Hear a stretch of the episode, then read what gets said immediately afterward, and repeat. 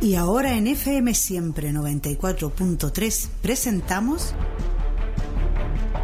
Para que nadie se vista con ropa ajena, programa dedicado a resaltar las gestiones realizadas por los dirigentes de FIPA Sur en beneficio de sus sindicatos asociados y pescadores de la región de los ríos. Conduce Hugo Moreira y Marco Ide, presidente de FIPA Sur, para que nadie se vista con ropa ajena.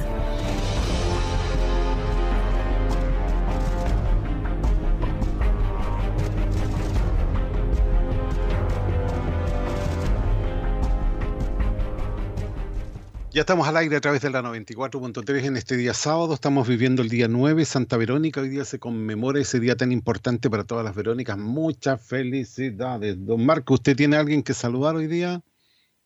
Eh, a mi amiga Verónica Castro. Ah, Verónica, ¿verdad? Por la Verónica. Sí, me había olvidado de ella. un saludo para Verónica, un saludo para ella. Y para todos los que están de onomástico hoy día 9. Verónica Castro, de la, la mamá de Cristian Castro, hombre. Sí, la conozco, sí, estuvo aquí, en, estuvo tomando once ahí en la casa. Sí, pues te acuerdas que usted cuando vino a Chile. Sí, pues, sí, no, no, sí la conocemos, pues, sí, amiga nuestra. Un gran saludo a todas las, las Verónicas. ¿Y el martes cuando se repite el programa qué tenemos? Eh, no, pues el día martes saludamos a Filomena. Filomena y Filomeno. Ese es tu problema, po. no, pero no van a saludar a ustedes. Yo tengo un amigo que se llama Agüero, de apellido Agüero, no, así, no, así que, pero no, Agüero, Agüero no, Ya le dicen el Filomeno. Un saludo para el Sergio. ¿Cómo está la salud del Sergio? Bien, oye, lo vi ayer, antes ayer, ayer lo vi. Estábamos, lo, pillamos en la notaría ahí, anda haciendo unos, unos trámites por el sindicato con José Ávila. Está bien, está más delgado, está, está bien. Está bien, se está cuidando el hombre. ¿Mm? Tomar cuarto milo con yeso, el hombre. Ah, no, si eso me dijo el otro día, si tengo que tomar milo, me dijo si me lo recetaron. Pero el yeso no, no tenía idea que también. No, le quise preguntar porque es tan chistoso que, con, quién me sale. Pues, no, no, le pregunto. Bueno, vamos a tener el programa hoy día, eh, hartos temas de, relacionados con la pesca, reunión y saludos también que hemos recibido eh, de parte de, de, varios con respecto al aniversario que ha tenido, que, que, tiene que tuvo FIPASUR el día 7, ¿no es cierto? El aniversario 32. Eh, hemos recibido también algunas congratulaciones en la radio. Y saludos. Sí, con, no, con congratulaciones. Sí. Oye, no, pero primero antes saludemos a toda la gente que está escuchando el programa a través de la señal de la radio y también a la señal online. Eh, de no solo de nuestra región de los ríos, sino que del país y también algunas partes del mundo que siempre están conectados y cierto más siempre, como dicen por ahí en un programa, eh, en todas partes hay un chileno. ¿eh? Donde hay un chileno y aparece levantando la mano. No, sí, es verdad, es, es increíble. Yo eh, a veces digo, voy a ver esto, no creo que haya ningún chileno aquí. ¿Quién va a ver un chileno aquí tan lejos que está esto? Y de repente aparece una banderita chilena por ahí, entre medio de todo el mundo, una banderita chilena. Y, a mí que me ha tocado, ¿ah? y a mí que me ha tocado, gracias a Dios, viajar a algunas partes del mundo, eh, la gente igual reconoce a los chilenos. ¿Por qué lo reconocen los chilenos? Ah, porque, no sé, somos más choros, no sé. ¿Por qué? Ser? No, por la palabra huevón. Ah, el huevón, sí, pues cachai. Huevón, aquí huevón, entonces al tirar, ah, son chilenos. Sí, igual, como chilenos. Ante la insolencia, hoy día ya está reconocida la palabra huevón. Eh, amigo, pues amigo. Sí, sí. Antes era una insolencia terrible. ¿Ah? Yo cuántas veces estuve en inspectoría por eso cuando estaba estudiando me llevaban inmediatamente de una oreja ahí a explicarle al rector por qué había dicho hueón. Oye, cuando fuimos al viaje a, China y Japón, y nos pasamos a Canadá, ¿cuánto se llama? Con el avión a, escala, eh, y salimos que habían como cinco horas de más o menos para poder tomar el otro avión y partir para China. Y ahí estuvimos paseando y conociendo un poco. Eh, y de repente se nos acerca un tipo y ah, ustedes son chilenos, sí, yo también. Nos cachó el tiro, era chileno que estaba por allá muchos, muchos años. Y él fue, eh, eh, nos dijo a la, a la vuelta, nos dijo, si que pasan acá, lo espero y lo llevo a ver eh, las cataratas del Niágara. Ya, le dijimos, dijimos, todo chileno grupiento. Y, justamente a la vuelta, cuando volvemos, eh, lo llamamos y lo estaba esperando, compadre, con una habana y sándwiches, bebida y cuánta cuestión, y partimos a las cataratas del Niágara a conocer el lado, el lado de, más, más, importante que hay ahí. Hay, hay dos lados. Sí. Eh, y, no, precioso, precioso, precioso. Y, y eso fue básicamente por la palabra hueón. ¿ah? ¿Y quién dijo hueón ahí? Ah, porque ahí uno, uno se dice, oye, hueón, ven para acá. Dile al hueón que venga para acá. como el cabro chico que le dijo a, a, su papá que cuando le preguntó qué quería hacer cuando grande, y él le dijo, quiero ser hueón, papá. Pero ¿cómo? Sí, pues tú siempre dices, mira, mira el huevón media casa que tiene, mira el huevón media camioneta que tiene. ¿Y eso qué huevón? el cabrito chico el huevón debe ser importante, entonces él quería ser huevón. Sí. Bueno, ahora es amigo, así que la palabra, como te digo, es amigo. Amigo, sí, no, sí. Al final lo reconocieron porque eh, había muchas multas por decir huevón. Antiguamente no se podía. Muchos castigos también por eso. Y, volviendo a, esos temas, también en la, en la, nueva constitución también hay alguna polémica con algunas palabras que hay ahí. Ah, sí. Bueno. no, de que el idioma oficial de chileno, o sea, del, país es, el castellano. Sí. No el español. Sí. Hubo una, polémica ahí, ahí me metí yo y le puse ahí, busqué la RAE, y la RAE claramente indica que ambas, eh, ambas eh, nombres son, eh, son sinónimos por lo tanto se puede utilizar, utilizar indistintamente. Y yo recordé que cuando estaba en la escuela, ¿cierto? Cuando era en la primaria, teníamos ramos de ciencias naturales, matemáticas y castellano. Sí. ¿Recuerdas, no? Sí, pues antiguamente era castellano. Entonces le, ponen, le están poniendo mucho color ahí en, las redes sociales. Sí, tal, pero que ya está faltado en la Real Academia Española. Bueno, ese viene, el, castellano viene de Castilla, ¿no es cierto? Se acuerda un idioma antiguo que después fue modificado, perfeccionado para que todo el mundo lo entienda. Y nosotros estudiábamos con libros con eh, castellano antiguo, ¿se acuerdan? Que había que traducirlo prácticamente, era como hablar otro idioma, y yo no sé por qué no hacían leer esa cuestión. Yo tenía que traducir, bueno, era, era, era pega, pero al final eso te va enseñando también. Y había que traducirlo ahí, ver qué significa esta cuestión y buscarle en el diccionario. Ah, un atado, para poder entender. Pero a uno aprende esa cultura también. Hoy día no, prácticamente. Lees cualquier libro. Eh, vamos a hablar de varios temas, Marco. ¿Qué le parece si escuchamos este tema musical que habla de política? ¿Ya? Y de ahí volvemos al aniversario de la federación, ¿cierto? Y con los saludos que nos entregaron algunos parlamentarios y amigos. Y sí, vamos a hacer eso.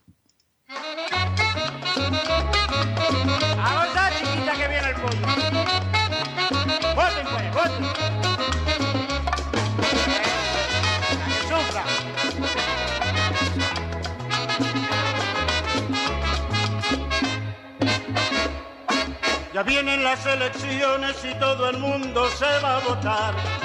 Y voten por el partido que a cada cual le convenga más. Yo tengo mi partidito que es segurito que va a ganar. Por eso pido que voten por el partido por la mitad y que viva, viva, que viva ya mi partido, por la mitad, pero que viva y viva, que viva ya el partido por la mitad. Quiero que el pollo Puente sea presidente de la nación. Y espero que Abad y Richard lo nombren pronto gobernador. Yo quiero que Pirulete postule un cargo de senador.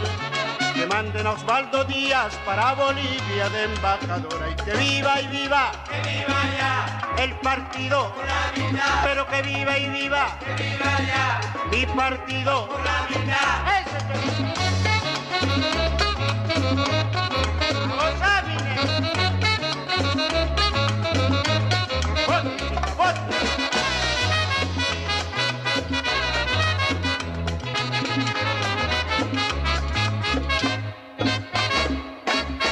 Patricio Renán deseo que sea ministro de Educación. Ya Lucho Dimas lo quiero como asesor de televisión. Que a Pedro Mesones nombren para intendente de Chiloé Y a Juan Carlos lo designen cónsul chileno en Jerusalén. Ay, que viva y viva, viva ya, mi partido, pero que viva y viva viva ya, mi partido.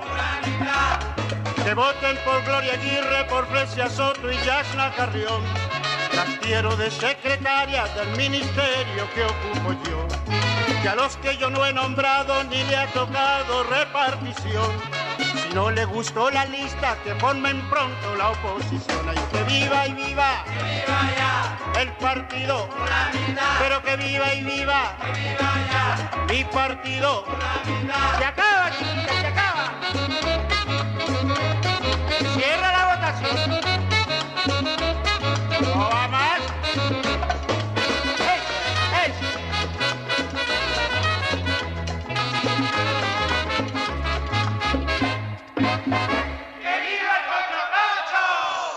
Partido por la mitad. Oiga, esa, es la, esa canción es antigua, cuando se podían. Y tocaban esta canción, la gente estaba metida con la política y hablaba de política. Se sentaban en la mesa, después sobremesa, después del almuerzo, el día domingo, sobre todo, ¿no es cierto? Los familiares, los más viejos de la familia y los cabros chicos para afuera, y empezaban a hablar y tocar estos temas relacionados con, con el país, con la política y con varias cosas. Eso se perdió después de la tema. dictadura, nadie conversó más de estos temas. Buen Y tema hay canciones que se escuchaban en ese tiempo. Por ejemplo, esta que, que estábamos en la Orquesta Ritmo y Juventud, el partido por la mitad. Buen tema que-. ¿Me estás está escuchando, Marco, ¿cierto? Yo perfecto, pero yo no, no, te- no sé si tú me escuchas. Sí, no, yo te estoy escuchando ahora, pero no sé qué me dijo antes. No, no, te decía que es un tema súper interesante lo que estás eh, planteando, porque efectivamente eso- todo eso se ha perdido y ahora uno en las casas ve, no sé, pues, conversar con la, con la señora, los cabros están en el otro, están con el celular, en, la mesa, digo yo, ya paré la pelota, así que yo nada, se almuerza, se toma once sin celu- celular en la mesa y se conversa. Sí, conversaba antes. pues. Y en la casa siempre había, ah, en la casa habían de todo, pues habían amarillos, rojos, verdes, azules, todos tenían un color, pues. Y nadie se agarraba a combo ni nada por el estilo, todos llegaban a un consenso al final. ¿ya? Y decían, ya, y se dan la mano y eso. es. ¿ya? Y además que ahora los amarillos están proliferando por todos lados. pues, No, por los amarillos le embarraron, pues, que esa cuestión no debería ser. Yo desapruebo los amarillos, pero apruebo a los que desaprueban a los amarillos. No sé usted. Oiga, hay que, hay que. Oye, estuve, hablando con- estuve hablando en la mañana con mi amigo Ego Montesino, chateando. Han dicho, estaban en un evento hoy día. y, eh, lamentablemente nos tocó, o sea, teníamos programa, no pude asistir. Un evento del tema de la, de la constitución. Está haciendo buena labor Ego porque lo que está haciendo finalmente es eh, eh, haciendo algunas publicaciones respecto al tema de la constitución, ¿cierto? De algunas mentirillas que, que tienen patas cortas, dice, ¿cierto? Y Sí. él las explica por qué tienen patas cortas. Así que es súper, súper bueno que la gente las pueda, los pueda leer. Sí. Y nosotros estamos también un poco preocupados por el tema de un artículo que hay en, la, en, la- en la- en el, en el texto constitucional, ¿cierto? Que se, se va a referéndum, que es el artículo 134 de bienes comunes, el numeral 5 sobre todo, donde dice que el Estado podrá otorgar autorizaciones administrativas para el uso de los bienes comunes naturales inapropiables Mm. conforme a la ley, de manera temporal, sujetas a causales de caducidad, extinción, revocación, con obligación específica de conservación, justificada en el interés público, la protección de la naturaleza y el beneficio colectivo. Estas, estas autorizaciones, ya sean individuales o colectivas, aquí está lo que le preocupa a los viejos, no generan derechos de propiedad. Entonces nos preguntan de todos lados, la gente que está en los RAE, ¿cierto? Los que están en las áreas de, manejo, etcétera, porque eh, anda corriendo un documento, ¿cierto?, que eh, eh, le indica a los pescadores artesanales y que prácticamente van a quedar sin pega. Entonces, lo que vamos a hacer con Egon, eh, le estoy pidiendo, ¿cierto?, que podamos hacer una videoconferencia con algún, eh, algún abogado constitucionalista, ¿cierto?, para que nos explique más esto y veamos, ¿cierto?, qué pasa con la nueva constitución respecto a eh, los derechos eh, de pesca, ¿cierto? Eh, o las autorizaciones de pesca y el derecho de propiedad. Hay varios artículos que hemos estado buscando, pero como no somos eh, abogados nosotros, ¿cierto? Nos interesa, ¿cierto?, que nos puedan aclarar este- esta, esta situación. Sí. Ya, eso es importante, ¿no es cierto?, que lo analicen, eh, aunque yo tengo mi punto de vista respecto de eso, pero es mejor que lo haga un especialista como Egon Montesinos si se va a reunir con ustedes y que le pueda explicar por qué eh, y qué, a qué se refiere ese, ese artículo. Pero, Exacto. Mm. Así que yo he llamado a la calma a los viejos, ¿cierto? Y esperar, ¿cierto? Hacer este, este, esta reunión Zoom para que eh, todos estemos claros y que podamos hacer todas las, las preguntas eh, respecto a este caso. Exactamente. Oiga, vamos a hablar un poquito del aniversario de la Federación eh, FIPASUR, ¿no es cierto? La FIPASUR, la Federación Interregional de Pescadores Artesanales del Sur, que conmemoró, celebró, se abrazó tras 32 años, ¿no es cierto?, de funcionamiento en la región de los ríos. Comenzaron eh, con la democracia el año 90 y se ha mantenido hasta el día de hoy. ¿Por qué de- del año 90, Marco, y no antes que llegara la democracia? Lo que pasa es que antes del, del 90 existía eh, CONAPAS, que era el Consejo Nacional de Pescadores Artesanales de Chile, no la Confederación como se llama ahora. Eh, y esa, esa- ese Consejo Nacional que presidía en esa época Humberto Chamorro, líder que lamentablemente falleció, eh, un gran líder de la pesca artesanal, que a esto ha sido bastante poco reconocido, su, su labor, y eso es lo que pasa siempre. Eh, lo que hicieron ellos, ¿cierto? en esa época había mucha plata que llegaba de afuera para poder organizar a la, pesca artesanal, en este caso. Eh, y ellos eh, consiguieron un proyecto, creo que es PUND, que se llama, del PNU, eh, consiguieron plata y también de otros, eh, de otros países para poder reorganizar la pesca artesanal en Chile. Y así que se hace, ellos hacen en el año 89, hacen reuniones para eh, primero eh, enseñar a, a, dirigentes de la pesca artesanal ¿cierto? todo el tema eh, pesquero y segundo recorrer el país creando organizaciones de pescadores artesanales. En nuestra región había de pocas organizaciones de pescadores artesanales de base, como sindicatos, Amargo, Isla del Rey, de los que me acuerdo, Bonifacio, eh, Caleta del Piojo del año 86, por ahí. La, may la mayoría bien, bien reciente y hacen un evento acá en Valdivia, en la, siempre me acuerdo en la casa del, del obispado. Eh, yo era presidente del sindicato en esa época que nos tocó ir con varios dirigentes ahí, y ahí conocer también a los, a los, a los dirigentes nacionales. Y eh, ahí acordamos, ¿cierto? entre todos, eh, crear una federación en la, en la región, ¿cierto? para que pueda eh, ser el ente técnico político, ¿cierto? que coordine todo el tema eh, pesquero y tenga y interactúe con las, eh, obviamente con las autoridades.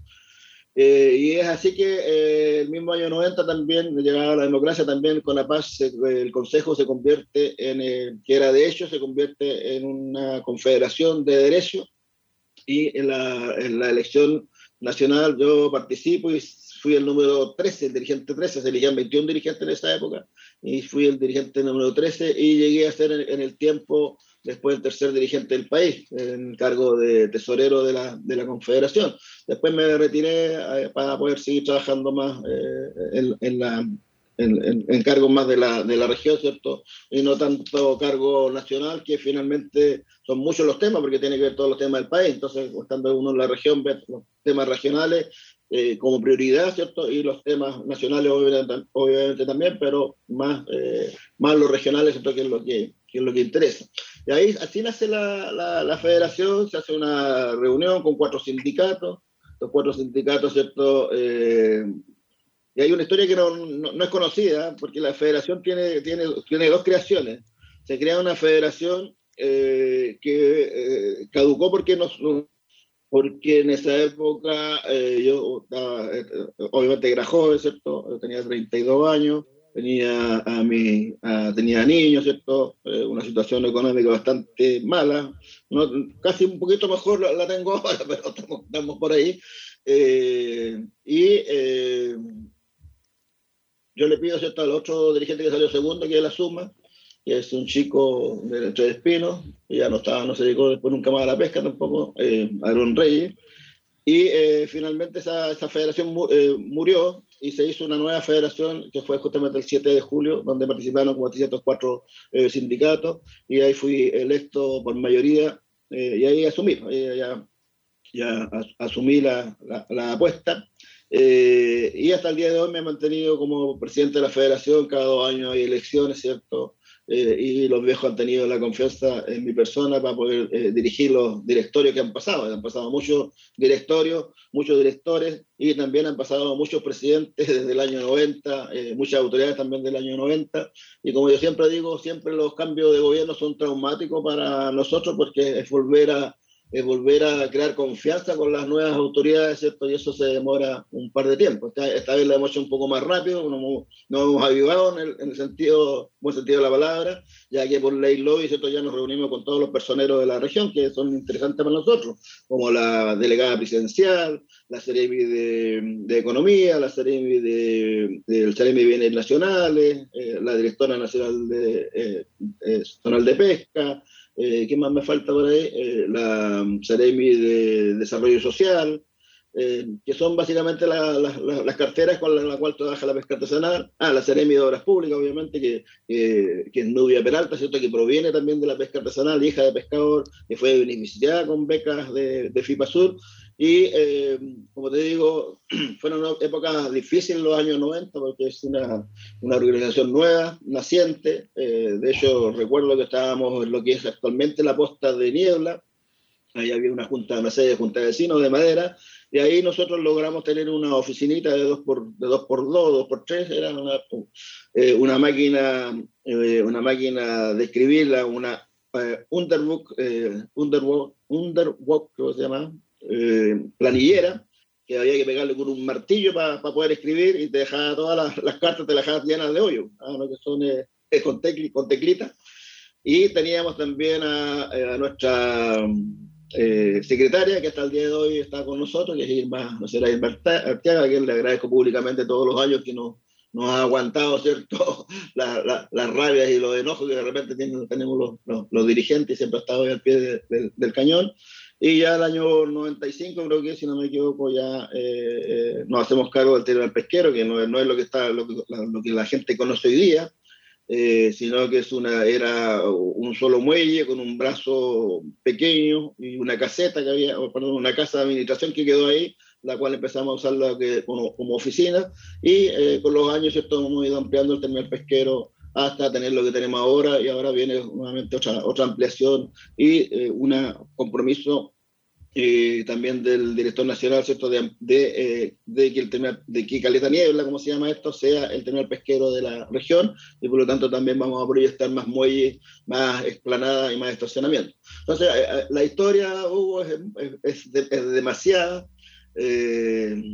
lamentablemente no hay muchas fotos de esa, de esa época no había los recursos tampoco económicos que tenemos actualmente, pero eh, no me arrepiento de haber seguido ese camino.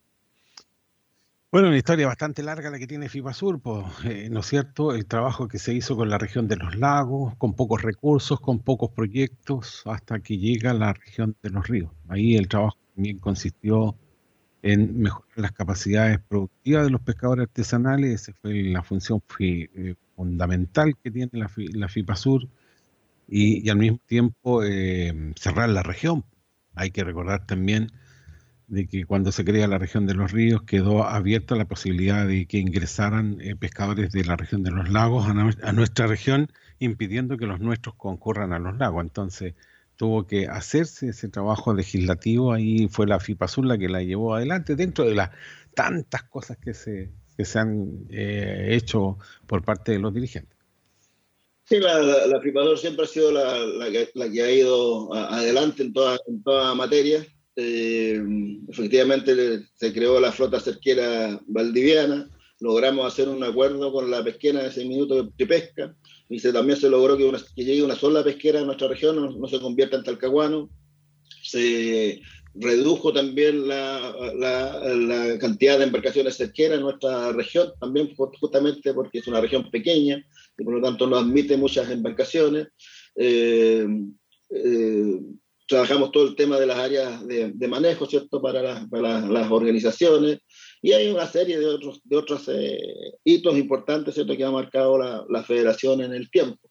Eh, y muchos nos tienen, eh, nos, nos, tienen envidia y, lamentablemente no es envidia, no es envidia sana, porque uno puede tener una envidia sana, pero, eh, seguimos aquí, pues seguimos dándole, ¿cierto? trabajando, hay temas ahora eh, importantes, estamos viendo todo el tema de la reineta, cómo logramos que los viejos puedan... Eh, puedan tener su, el, inscrito el, recurso reineta, ¿cierto? Y no estemos trabajando a lo pirata, por llamarlo de alguna manera, viendo cómo otras regiones están depredando nuestra zona, ¿cierto? Y no se hace nada porque lamentablemente Sendavesca no tiene la capacidad y la Armada, ¿cierto? Siempre tiene problemas con el tema de los aviones, entonces es difícil también poder controlar eh, eh, flotas foráneas, ¿cierto? Que vienen de la octava región, de la novena e incluso de la décima región, ¿cierto? Operar sobre el recurso reineta e incluso ah, sobre otros recursos como el Congo y la, y la raya. Entonces, eh, siempre hay cosas nuevas, todos los días hay cosas interesantes y hay que estar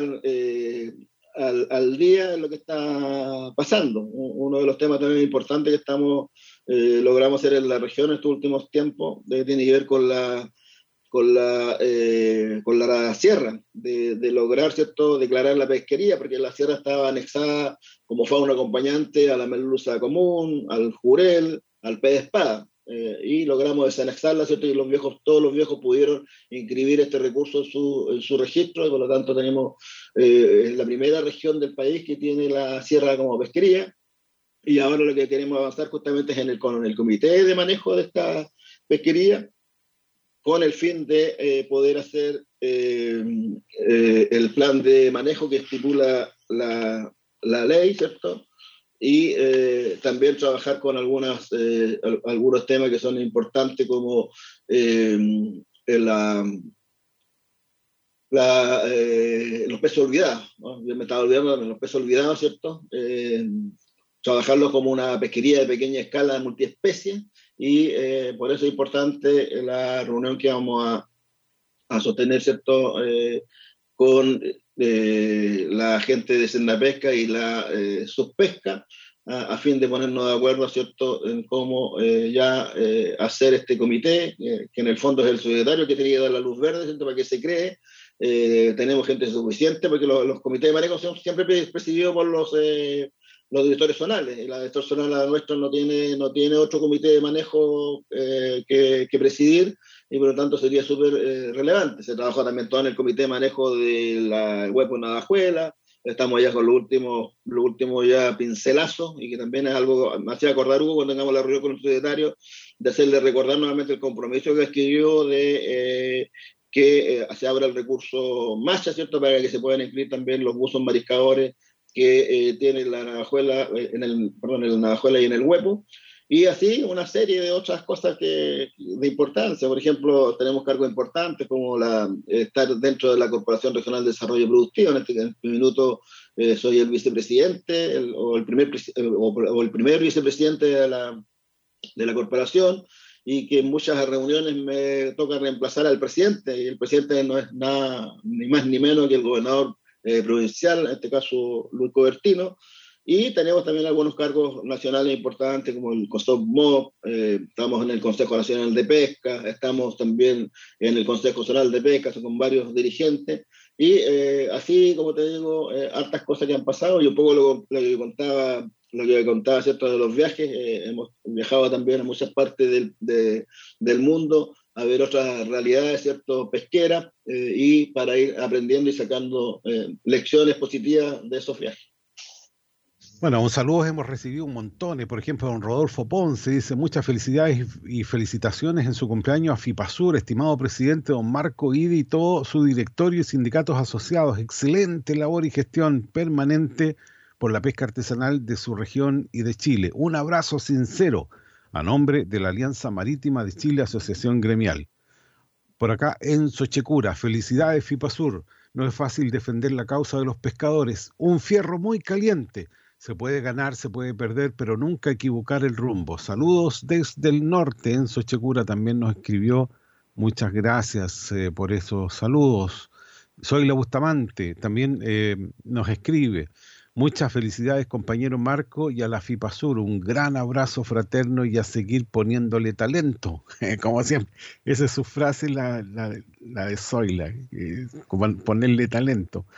Eh, la señora Cecilia Manferrer, Muchas felicidades a FIPASUR y en especial a usted, Marcos, por su gran compromiso en su organización y por los pescadores de Chile. Muchas gracias, dice ahí la Cecilia Manferrer. Laila o Hoffman dice felicidades a FIPASUR, admirable el liderazgo y todos los éxitos que han alcanzado. He aprendido mucho de ustedes. Felicidades Marcos por ser tremendo líder. ¿Ya? También está don Marcelo Soto, presidente de Confepach que dice Grande FIPASUR y sus asociados. Felicidades a todos los que la componen, en especial a la cara visible. Mis respetos y cariños, Marco. También don Alberto Millaquén eh, nos saluda. ¿ah? Eh, se cumplieron 32 años, dice acá. Nos vamos a sacar la cuenta, dice, por respeto a vuestras ilustres personas, pero ahora entiendo la cara. No, no, entiendo las canas que se han eh, ido acentuando. Un abrazo fraterno, estimado compañero Marco Ibe, ¿ya? Y ahí te mandan también de un Julio César. Oye, este Julio César de la tele que también te está saludando, Marco. Dice que está muy contento por el trabajo que realizan los pescadores de Chile. Ya, eh, dentro de, de los muchos saludos que hemos recibido también, hemos tenido contacto con algunos parlamentarios, ¿no es cierto?, de la región, quienes han saludado, especialmente los de los nuestros, por los nuestros, los que siempre han estado eh, cercanos a los pescadores. Eh, escuchamos lo que nos dice don Marcos Gilavaca en el saludo. Gigante a Marco Vive, que es su presidente, y a cada una de las organizaciones que pertenecen a esta gran federación, han sido un tremendo aporte al desarrollo de la pesca artesanal, no solamente en la región de los ríos, sino que en el país. Así que un gran abrazo y un feliz aniversario. También la diputada parlamentaria Ana María Bravo eh, nos envió un audio y esto es lo que nos eh, dice respecto del aniversario número 32. El día de hoy quiero saludar a una organización de pescadores artesanales con, la que trabajé durante años, nos conocemos, que está de aniversario. Un feliz, feliz cumpleaños, estos 32 años de vida a la FIPASUR, una federación que ha trabajado para sus socios, para sus sindicatos, para que puedan progresar y puedan ser un aporte no solo al ingreso familiar y de su familia, sino que también a un aporte al crecimiento económico de la región de los ríos. Un cariñoso saludo también y un gran abrazo a su directiva, encabezada por Marcos Ide, que soy testigo de todo el trabajo y el aporte que se ha realizado con mucho empuje, con mucha fuerza. Un gran abrazo, Ana María Bravo. Hola, ¿cómo están? Quiero enviarle un fuerte abrazo fraterno a la FIPA Sur, esta gran federación de pescadores artesanales de la región de los ríos, en este nuevo aniversario, en su nuevo cumpleaños, esperando obviamente que cumplan mucho más. Eh, así que por intermedio eh, de sus dirigentes, en particular de su presidente, don Marco Ide, desearles eh, a todas las organizaciones de pescadores artesanales que conforman la federación, a sus bases, a los pescadores y pescadores artesanales, un feliz aniversario eh, y agradecerles por todo el trabajo que siempre realizan, no solo a nivel, regional, sino que también a nivel nacional, con grandes aportes al desarrollo de la pesca artesanal. Feliz aniversario, feliz cumpleaños, les desea Leonardo Llanos, director regional de Pesca, región de los ríos. Hoy quiero enviarles un reconocimiento y un saludo fraterno a todas y todos los dirigentes y socios y miembros de FIPASUR, tanto los sindicatos como la mesa directiva que ha llevado esta organización magistralmente hacia adelante y hacia arriba. Particularmente quiero saludar a mi gran amigo Marco Ide, porque ahora que FIPASUR cumple 32 tremendamente exitosos años, ha sido también no solamente por el respaldo que ha tenido de sus sindicatos de pescadores artesanales, sino que también por los directorios que lo han acompañado y la propia voluntad y capacidad de Marcos en conducir. ¿Qué sería de los pescadores artesanales de la región de los ríos si no hubiesen tenido el apoyo, la suma, el asesoramiento especializado de profesionales que FIPASUR contrató para hacer proyectos? Yo recuerdo perfectamente que en otra pega anterior cuando se acercaron los eh, dirigentes de la caleta El Piojo y la caleta era una playa con un roquerío y unas cuantas media aguas de madera y lata en donde guardaban sus escasos artes de pesca. Y había un proyectito para hacer las primeras casetas. Y después desde la gobernación empezamos a apoyarlo para financiar un proyecto. Miren la caleta El Piojo hoy día. Miren las demás caletas de la región y vean si esto no fue por iniciativa e impulso de FIPASUR. Recuerdo también recién iniciándonos como región, como intendente, cuando los pescadores artesanales recibían de, los fondos provenientes del Ministerio de Economía, particularmente Cernapesca, que eran alrededor de 12 millones o 16 millones de pesos, y nosotros le dijimos, nosotros como gobierno regional vamos a poner 200 millones. Y eh, Cernapesca tuvo que poner otro tanto. Esos fueron de los primeros grandes proyectos que se hicieron y que continuaron después por el impulso FIPASUR para el recambio de motores, para el recambio de embarcaciones, para la construcción de caleta y todas las facilidades que los pescadores artesanales tienen. Miren la caleta de los molinos, miren la caleta de Mewin, veamos todas esas tremendas obras. Bueno, no habría sido posible sin el respaldo, el impulso, la asesoría y esa capacidad de juntar que FIPASUR ha tenido. Felicitaciones y agradecimientos a FIPASUR porque ellos han crecido con sus pescadores y todo lo que viene detrás, que son también las algueras, las encarnadoras y todo el mundo de, la familia mm, de mar, eh, han colaborado a el crecimiento y el desarrollo de nuestra región. Muchas gracias a ustedes.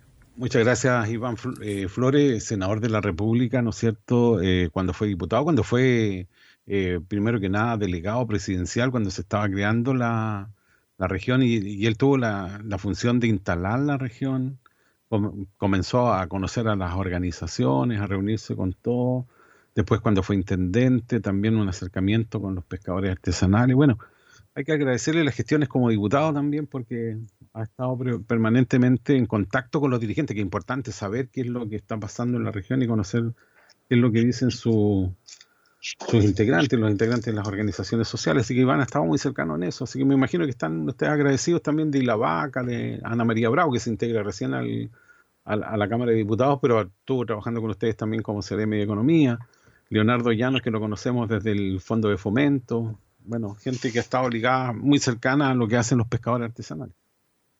Sí, hay mucha gente que ha estado dando saludos también que no los, no los leíste pero no te llegaron seguramente, como Daniela Cajas también y, el propio secretario de Pesca. Pero eh, volviendo al tema de Iván, efectivamente agradecerle sus palabras, eh, me, me, emociona, ¿cierto?, lo que él ha, planteado.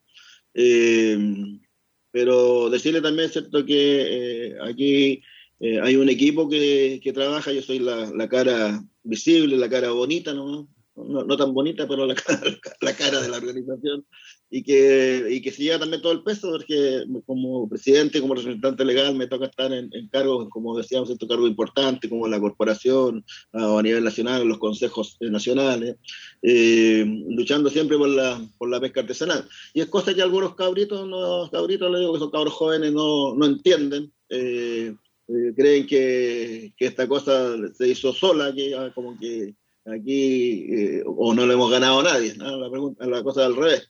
Primero hay que, hay que demostrar, ¿cierto?, eh, eh, todo lo que se ha hecho, o sea, tiene que ver ello todo lo que se ha hecho, las caletas sin FIBASUR no serían nada actualmente. aquí no se construye caleta porque los pescadores son bonitos, sino porque hay una gestión detrás. Hace poquito estuvimos con el ministro de, de, Obras Públicas, ¿cierto? Y también con el director nacional de Obras Públicas, viendo también otras caletas que se van a construir eh, pidiendo más apoyo, lo mismo con el gobernador eh, eh, regional, pues solicitando ¿cierto? más recursos para el sector pesquero artesanal. No, ¿cierto? no es plata para los, para, los, para los dirigentes, para el sector pesquero artesanal. Y gracias a Dios tenemos la confianza y sobre todo esta confianza que, que, es por el trabajo que hemos, hemos, demostrado durante todos estos años. Y como te decía yo, han pasado tantos presidentes, con todos hemos estado, con casi todos conversando, que nunca hemos conversado con Piñera. Eh, siempre hemos estado eh, golpeando las, puertas en beneficio del sector pesquero eh, artesanal. Y con Iván, ¿cierto? Volver a agradecerle, ya que hemos hecho hartas, hartas batallas con Iván, una de las que más recuerdo fue la de, de, la jibia, ¿cierto? De abrir la jibia. Eh, fue un día que me llamó, no recuerdo qué día fue, pero fue, ah, fue 23 de, fue 23 de diciembre, me acuerdo que el otro día era, era la, Nochebuena.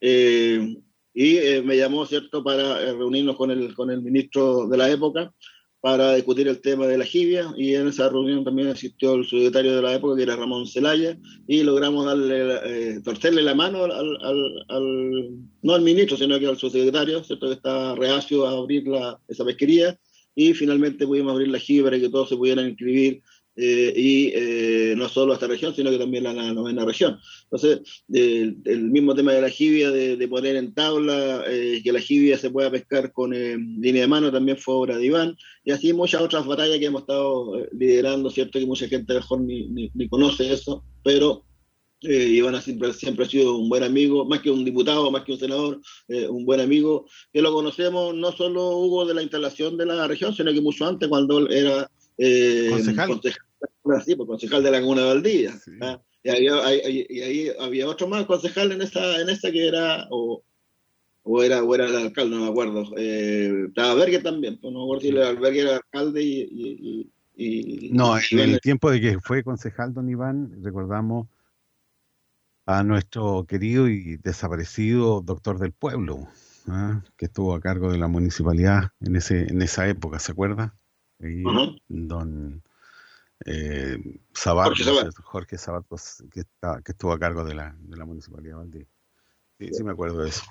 Eh, Así que como te digo, una, una, una linda trayectoria eh, en la federación. Eh, como te decía, no, no me arrepiento de, de, haber elegido este, este camino, de poder dirigir los destinos ¿cierto? de la pesca artesanal, en compañía obviamente de, mi, de mis compañeros, de los dirigentes a cual agradezco también a José Ávila, lo que están ahora, ¿cierto? a José Zúñiga, a Leandro Espinosa, a Juan Santana, a Gerardo Flores, a Cipriano Jaramillo, que es nuestro tesorero, y obviamente también a toda la gente que trabaja en el tema pesquero, eh, empezando ¿cierto? obviamente por la señora Irma Arteaga, que es nuestra secretaria general, eh, Teresita también, Eugenio, eh, la Lola, la Valentina, la Marjorie, la, la Mayoli, no, Marjorie, la Mayoli, eh, los guardias, ¿cierto? Que también están, eh, trabajan acá, eh, el Rodrigo, el Ferdi, el Richard, y obviamente también los asesores, Claudio, y también ustedes también, Hugo, también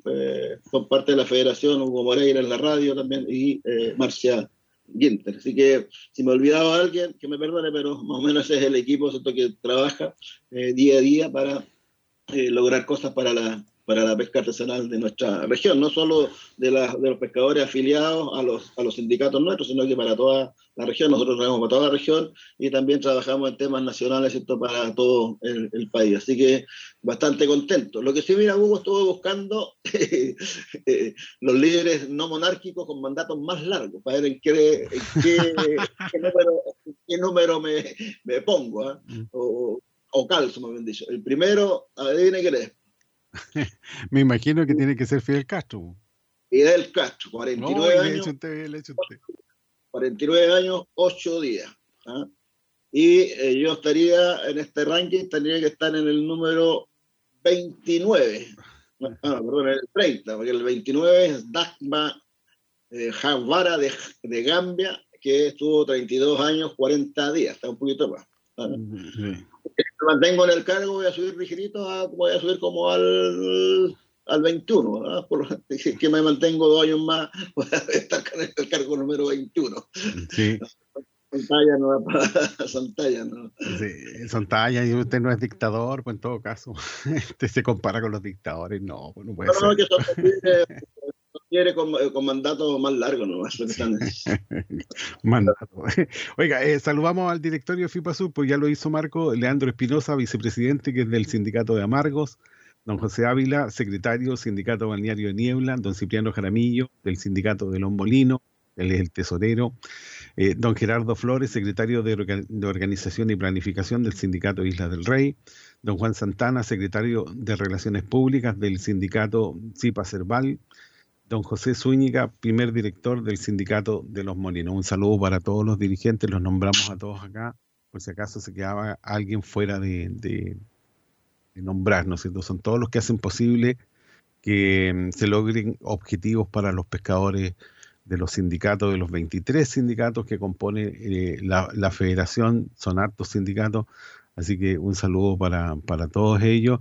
Eh, saludamos a los sindicatos eh, que están, que son parte de FIPASUR, pescadores artesanales de Huiro, sindicato de pescadores artesanales de Chaiwin, pescadores artesanales de Guape, de Los Liles, Amargos, Corral Bajo, la Aguada de Corral, eh, Isla, del Isla de Mancera, ¿no es cierto? Isla del Rey 1 y 2 de, la Isla del Rey, los pescadores artesanales, armadores cerqueros de Valdivia, Cipa Cerval, Sindicato de Tripulantes Cerqueros de Niebla, Sitcán, pescadores artesanales de Tres Espinos, de Pino Guacho, eh, de Bahía Libre, de Caleta El Piojo de Niebla, de Gente de Mar, de Travesía de Niebla, recolectoras de orilla de niebla, pescadores artesanales número uno de los molinos, recolectoras de orilla de los molinos, pescadores artesanales de Bonifacio, pescadores artesanales también de Mississippi.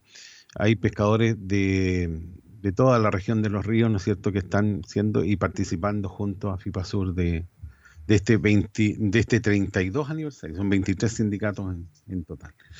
Así que Oye, Hugo, déjame, dar un saludo también eh, a los eh, ex dirigentes que, o al primer directorio de la federación, lo voy a nombrar. Eh, Marco Ide, eh, mayor, ¿cierto? presidente en esa época, don Miguel Bamón Descárcamo como secretario, don José Canales Águila también, don Delfín Retamal Antilazo, que todavía está. Don Delfín ahí, un gran saludo a, Delfín que está allá por, por Curiñanco, a José Torres Garrido del sector de, Corral y al fallecido ya Armando Ñanco Arrientos del sindicato, justamente el sindicato de Bonifacio. Así que ellos, este fue el primer eh, directorio que se conformó en la, en la federación. Un saludo para, ellos. La primera directiva.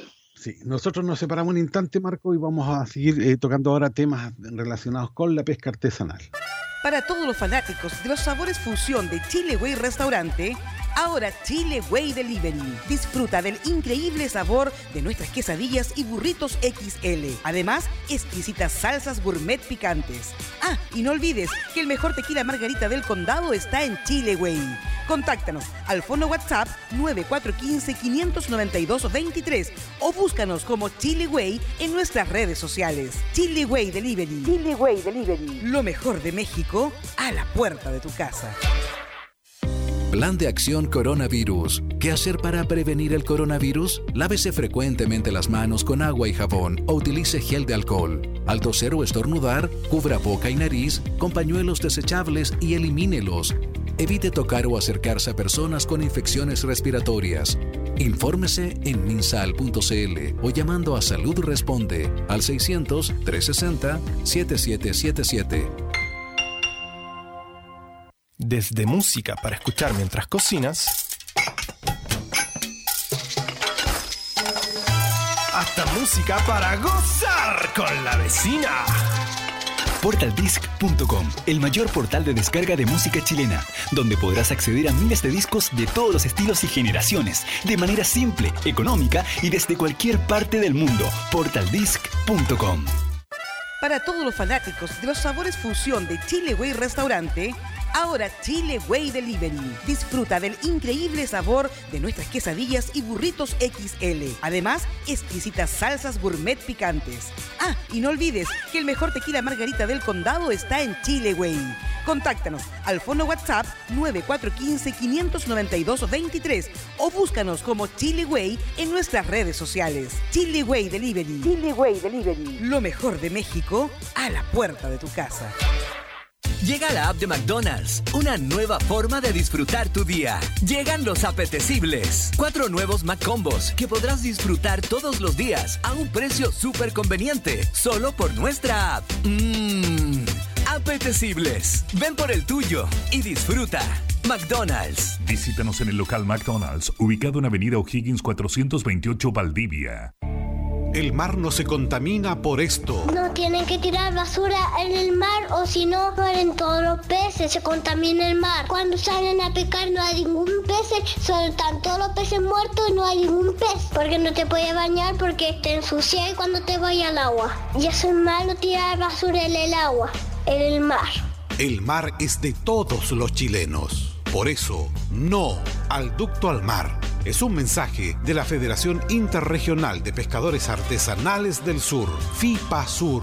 Visita su página www.fipasur.cl. Carabineros de Chile les recuerda, si no es estrictamente necesario, no salga de su hogar, con el fin de evitar circular por espacios públicos que registren aglomeraciones. Al toser o estornudar, cúbrase la boca y la nariz con el codo flexionado o con un pañuelo. Bote el pañuelo de inmediato y lávese las manos con un desinfectante a base de alcohol o bien con agua y jabón. Mantenga al menos un metro de distancia entre usted y las demás personas, especialmente con aquellas que tosan, estornuden y tengan fiebre. Evite tocarse la cara, particularmente los ojos, la nariz y la boca. Si tiene fiebre, tos y dificultad para respirar, solicite atención médica de inmediato. Manténgase informado y siga al pie de la letra las recomendaciones de las autoridades sanitarias.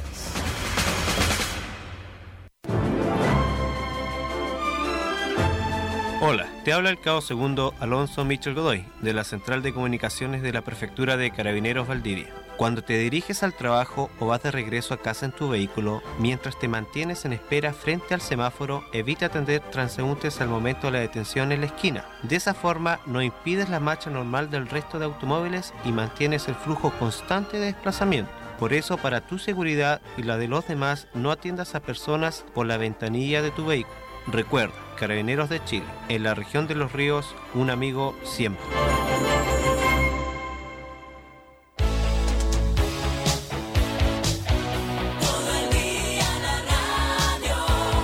94.3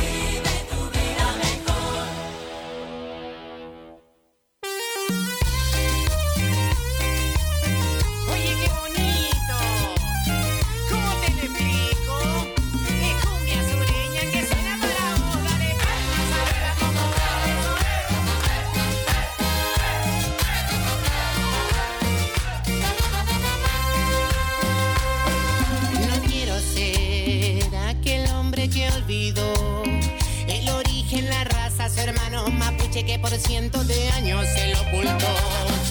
Camino día a día bajo el sol. El aire y su fuerza aumenta mi paso y el pulso acelera mi corazón.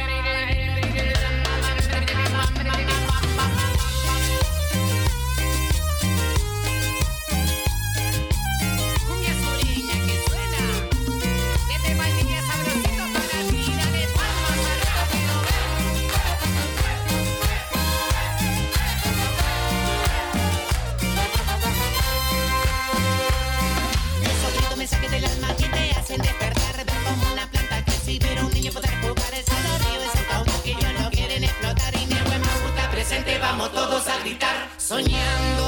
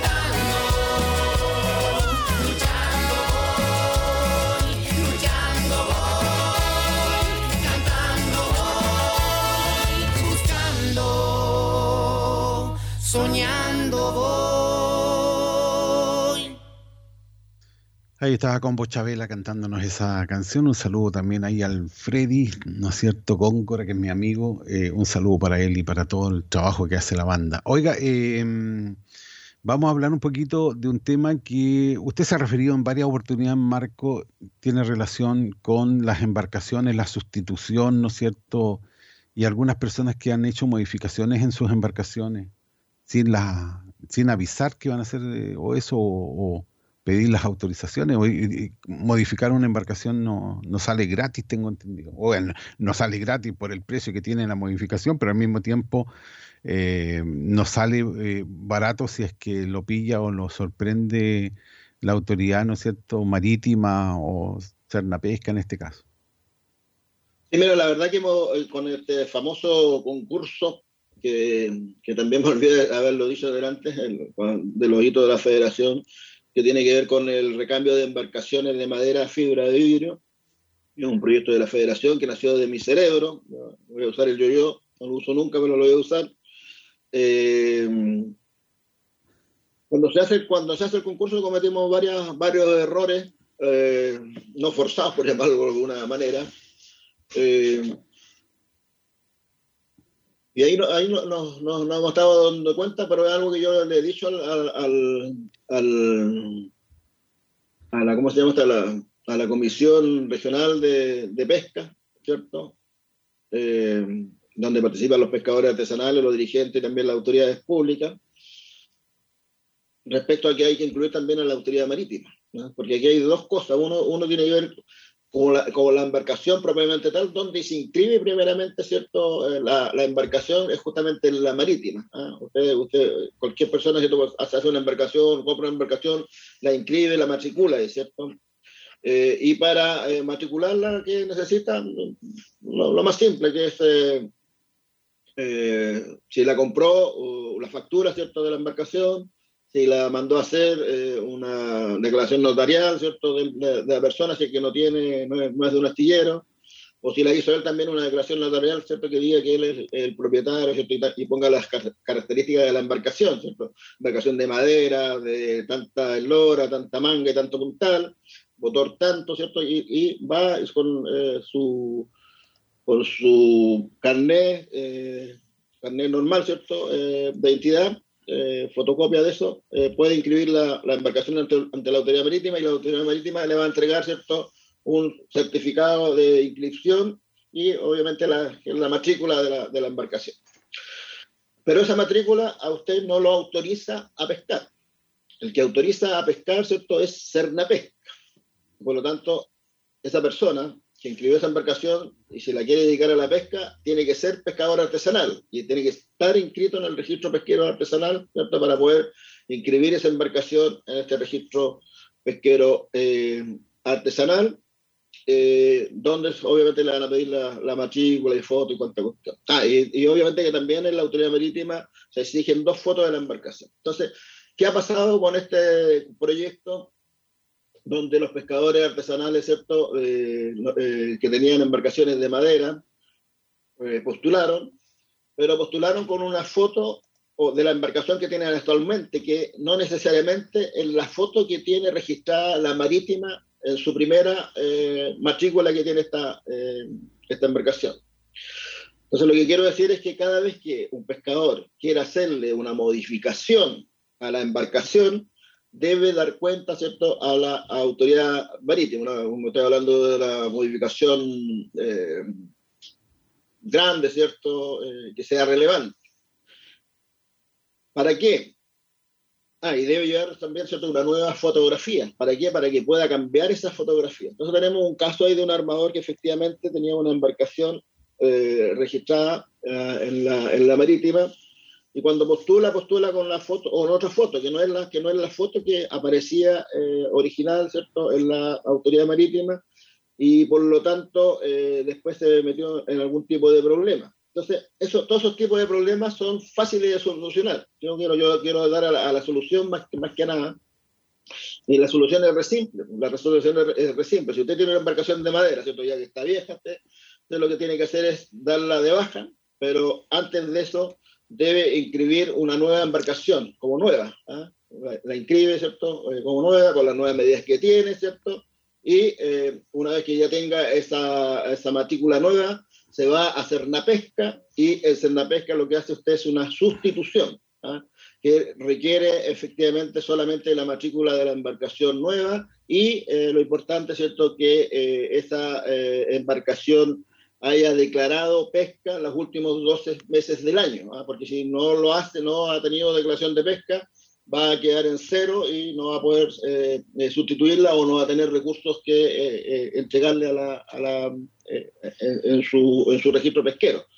Por lo tanto, eh, esa es la recomendación. ¿Y por qué esta, esta recomendación, Hugo? Porque eh, el próximo año va a venir un nuevo concurso que está comprometido por el gobernador regional de eh, una, segunda etapa de este, de este proyecto de recambio de embarcaciones. y por lo tanto va a haber un nuevo sistema más complejo de revisiones para que no ocurra lo que está pasando actualmente donde no coinciden las embarcaciones. Entonces lo que tienen que hacer los viejos desde ya, ¿cierto? Si han modificado su embarcación, eh, es revisar ante la autoridad marítima cuál es la fotografía que ellos tienen, ¿cierto? Y actualizar sus datos. ¿ah? Si la embarcación se lo quisieron, ¿cierto? Como lo hacen normalmente, la mayoría, y esto hay que decirlo, la mayoría de los pescadores artesanales del país, es que tienen una embarcación vieja, ¿cierto? La desechan, compran una nueva, le ponen el mismo nombre ah, y la misma matrícula y vamos andando. No le, no le, no le dicen a nadie. Entonces, para evitar eh, que queden fuera del próximo concurso, la recomendación es que actualicen sus eh, embarcaciones, ¿cierto? sus fotografías de embarcaciones en, en la marítima. Eh, si la han cambiado, tienen que inscribirla como nueva y después hacer la sustitución correspondiente en el Pesca donde ahí no pierden la especie como piensan los pescadores, no se pierde. ¿ah? ¿Por qué? Porque al margen de su inscripción aparece embarcación La Juanita, ¿cierto? Sustituida por la embarcación Doña Verónica, por, llamar algún, por decirle algún nombre. Entonces, son, eh, los viejos tienen que acostumbrarse a hacer bien las cosas, porque finalmente después eh, se meten en problemas y los que tenemos que estar defendiéndolos somos nosotros, ¿cierto? Perdiendo, no, a lo mejor no perdiendo tiempo, pero eh, em, con el tema de que eh, un simple trámite, ¿cierto? Eh, se pueden evitar una serie de situaciones que están pasando, ¿cierto? Con algunos armadores de nuestra región que postularon a ese, a ese proyecto. Así que esa es un poco la recomendación, Hugo, de actualizar, ¿cierto? Sus, sus embarcaciones en la marítima y si la embarcación no corresponde a la que tenían original, tienen que darla de baja, ¿cierto? volver a inscribirla y con esa nueva inscripción irse a hacer una pesca para hacer la sustitución de la embarcación. Eh, eso no tiene, eso, eso no tiene costos esos trámites, así que eh, solamente falta de, no sé si desconocimiento o de, o de voluntad o de flojera, como han dicho los viejos, ¿cierto? de no hacerlo. Así que esa es nuestra recomendación y eh, estaba hablando con el capitán de puerto a fin de que podamos hacer eh, algunas charlas en las distintas caletas para que eh, los viejos entiendan, ¿cierto?, que tienen que cumplir con la ley, porque efectivamente eh, el capitán de puerto no les va a otorgar eh, una, una, nueva, una matrícula a una embarcación que esté vieja y que no corresponda a la fotografía, ¿cierto?, que está original en, en, la, en, el, en el, registro que llevan ellos como, como armada. Ahora, ahora, ahora, Marco, con respecto a los daños que puede sufrir una embarcación, se golpean las rocas, cualquier situación así, o de repente se pueda destruir alguna colisión, no sé. ¿Qué pasa ahí? ¿El pescador tiene que hacer todo el trámite eh, o, puede repararla mientras no modifique el tamaño, el ancho, etcétera, el largo, todo eso? Claro, lo que pasa es que antiguamente habían, quedan pocas eh, embarcaciones de dos puntas que le llevamos nosotros, ¿cierto? O dos proas. Eh, y, y, esa está, esa por ejemplo, está, estaba la fotografía, ¿cierto?, de esa embarcación. Entonces, pero de repente, ¿cierto?, cuando eh, van a, cambiar esa embarcación por una distinta, eh, con espejo atrás, obviamente que no es la misma embarcación. O sea, podría decir yo, mire, la corté exactamente, pero tiene que demostrar eso, y por último tiene que ir a la, a la armada para decirle, mire, ¿sabe qué más? Corté esta cuestión, aquí está la fotografía cuando estaba trabajando, se cortó, pero tiene que informarlo, porque si no, se va a encontrar con problemas, porque no, en, definitiva no es la misma embarcación. Entonces el, el marino, ¿cierto? Si lo pilla trabajando eh, y ahora como está todo en línea, ¿cierto? Revisa cuál es la fotografía de su embarcación original, se va a encontrar que no es la de dos puntas, sino que es una que tiene eh, popa y por lo tanto, eh, espejo de popa, y por lo tanto le va a sacar un parte que no es menor, por estar en el fondo adulterando la, la, es, como es como el tema de los vehículos, se pasa exactamente lo mismo. Sí, pero de todas maneras hay que eh, siempre consultar mejor, yo creo, eh, para no cometer un error. Eh, es mejor ir a las oficinas de Cerna Pesca, conversar con, los profesionales ahí y decir, plantearles lo que va a hacer con la embarcación para que no tengan problemas y ellos le, asesorarán, me imagino. Mira, si hay, hay una hay un documento que en la misma marítima se lo, se lo pasa a uno donde sale cuáles son los documentos para inscribir eh, una nave menor, aquí en este caso son las embarcaciones eh, menores. Eh, dice, mira, yo la voy a leer, dice, completar presente solicitud de inscripción porque te, te, da los datos del propietario, los datos de la embarcación, con la eslora, manga, puntal, TRG, cantidad de chalecos salvavidas, los datos del motor, ¿cierto? si interno, fuera de borda, la marca, el modelo, la serie, la capacidad de combustible, el tipo de combustible y la fecha de construcción y el lugar y el material, de madera, fibra, fierro, etc. Y después, ¿qué te, qué te piden? Documento para la inscripción dice eh, título de la nave, sea un contrato de compraventa o de transferencia, eh, contrato, mandato de construcción con respectiva entrega de la nave, eh, o factura documento de título o propiedad del motor interno o fuera de borda, tiene un contrato, factura, de declaración jurada, solo se aceptará en los casos en que la nave haya sido autoconstruida, cumpliendo los siguientes requisitos específicos que es propietario y autoconstruido, declaración que debe ser realizada ante notario y además incluir el avalúo estimado de la embarcación. Entonces, aquellos viejos que hay una embarcación bastante antigua que la, no sé, a lo mejor le hizo un astillero o se le hizo algún eh, eh, carpintero de Riviera que ya falleció. Entonces, lo que tiene que hacer no va a decir que él la construyó, ¿cierto? Y la hizo en tal parte, ¿no? Es una declaración jurada y, se la van a aceptar igual. Eh, la foto actualizada, ¿cierto? Una de frente, una de costado, de 10 por 5, papel fotográfico con nombre de la embarcación, solamente el nombre eh, la propiedad de un motor no puede ser demostrado mediante declaración jurada, solo mediante contrato de compraventa, transferencia protocolizada ante notario público y o factura a nombre del propietario. Dice una vez realizada lo anterior y la documentación presentada se encuentra conforme, se realiza una revista de seguridad previa a la inscripción, contratando además que las medidas estructurales y el número de serie de motor sí existiesen. Entonces, es súper eh, fácil el, el, el trámite eh, el único costo que va a tener seguramente es la notaría, que la, por el tema de la declaración jurada, pero con eso se van a evitar una serie de problemas, tanto de control por la parte de la autoridad marítima y tanto también por el control que se van a hacer eh, de aquí en adelante, todos estos proyectos que involucren eh, embarcaciones, recambio de embarcaciones pesqueras artesanales. Que quede claro eso que tienen que cumplir con la normativa legal. Para eso están las leyes. ¿Ya? Y si de repente se equivocan por no leer o por no estar asesorados, pueden recibir alguna sanción. ¿Se pierde el registro de pesca, Marcos, si te sorprende con una embarcación que no está o, que no corresponde a la fotografía que tú presentaste en Cernapeca? No, lo que pasa es que hay, hay, dos cosas. Uno lo que, lo que te hace la marítima, ¿cierto? Como, control del, del, vehículo, en este caso del, de la, en este caso del, de, la embarcación eh, y ahí hay multas por parte de la autoridad marítima.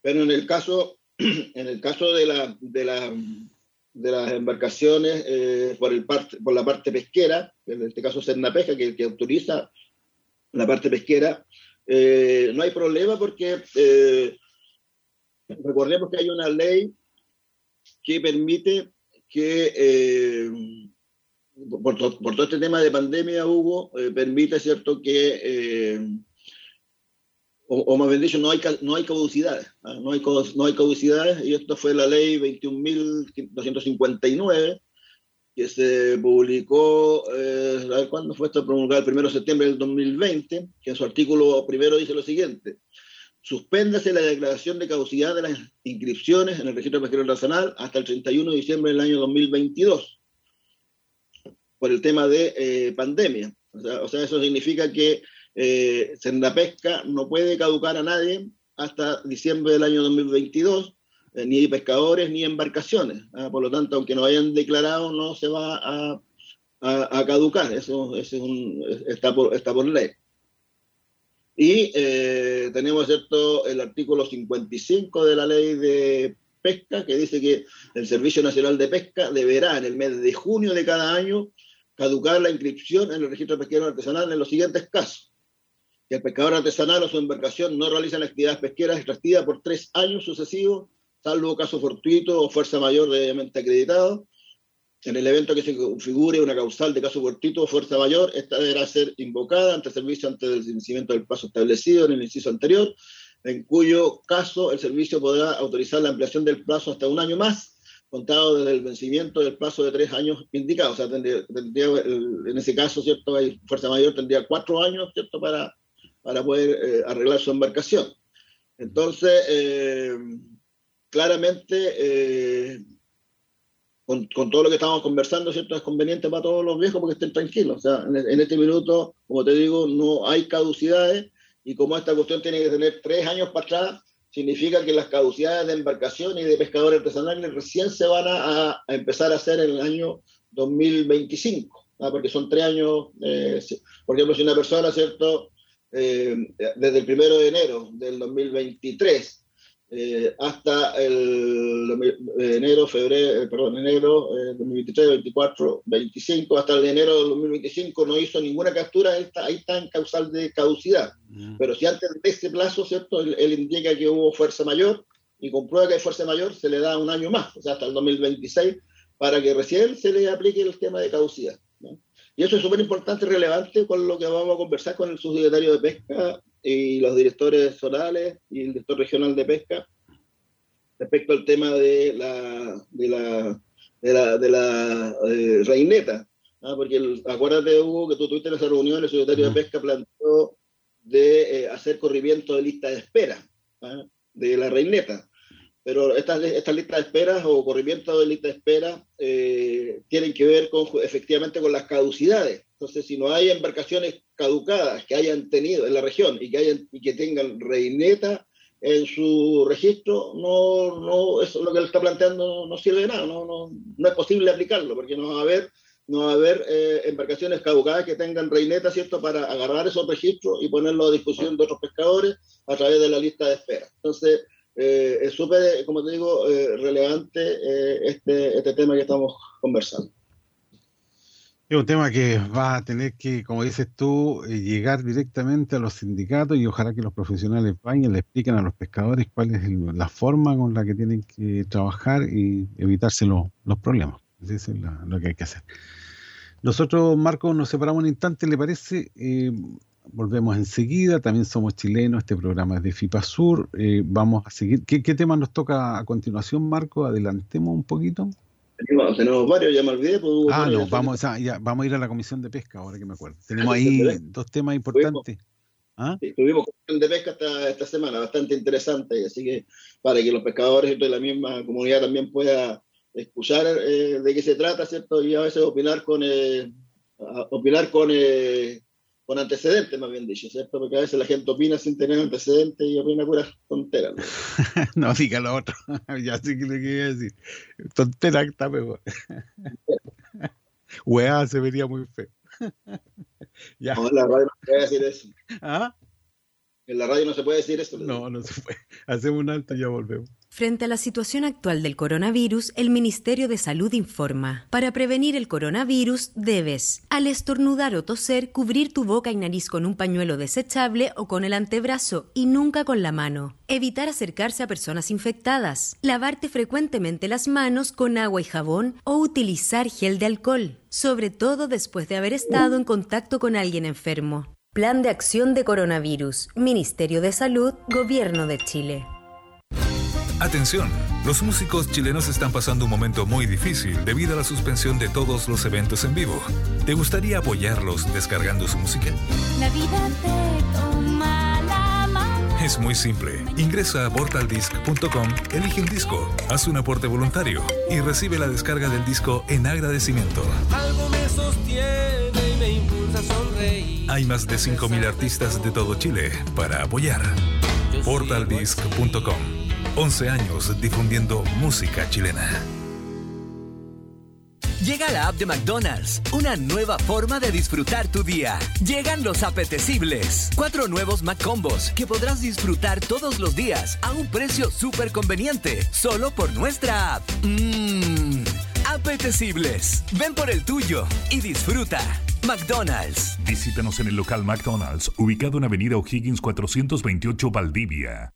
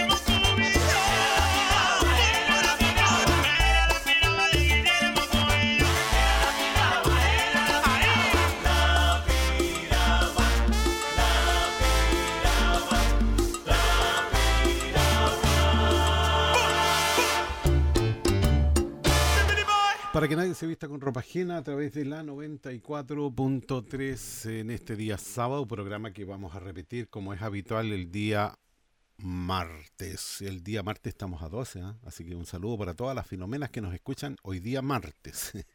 y para las que están hoy día escuchándonos, eh, saludamos a Verónica.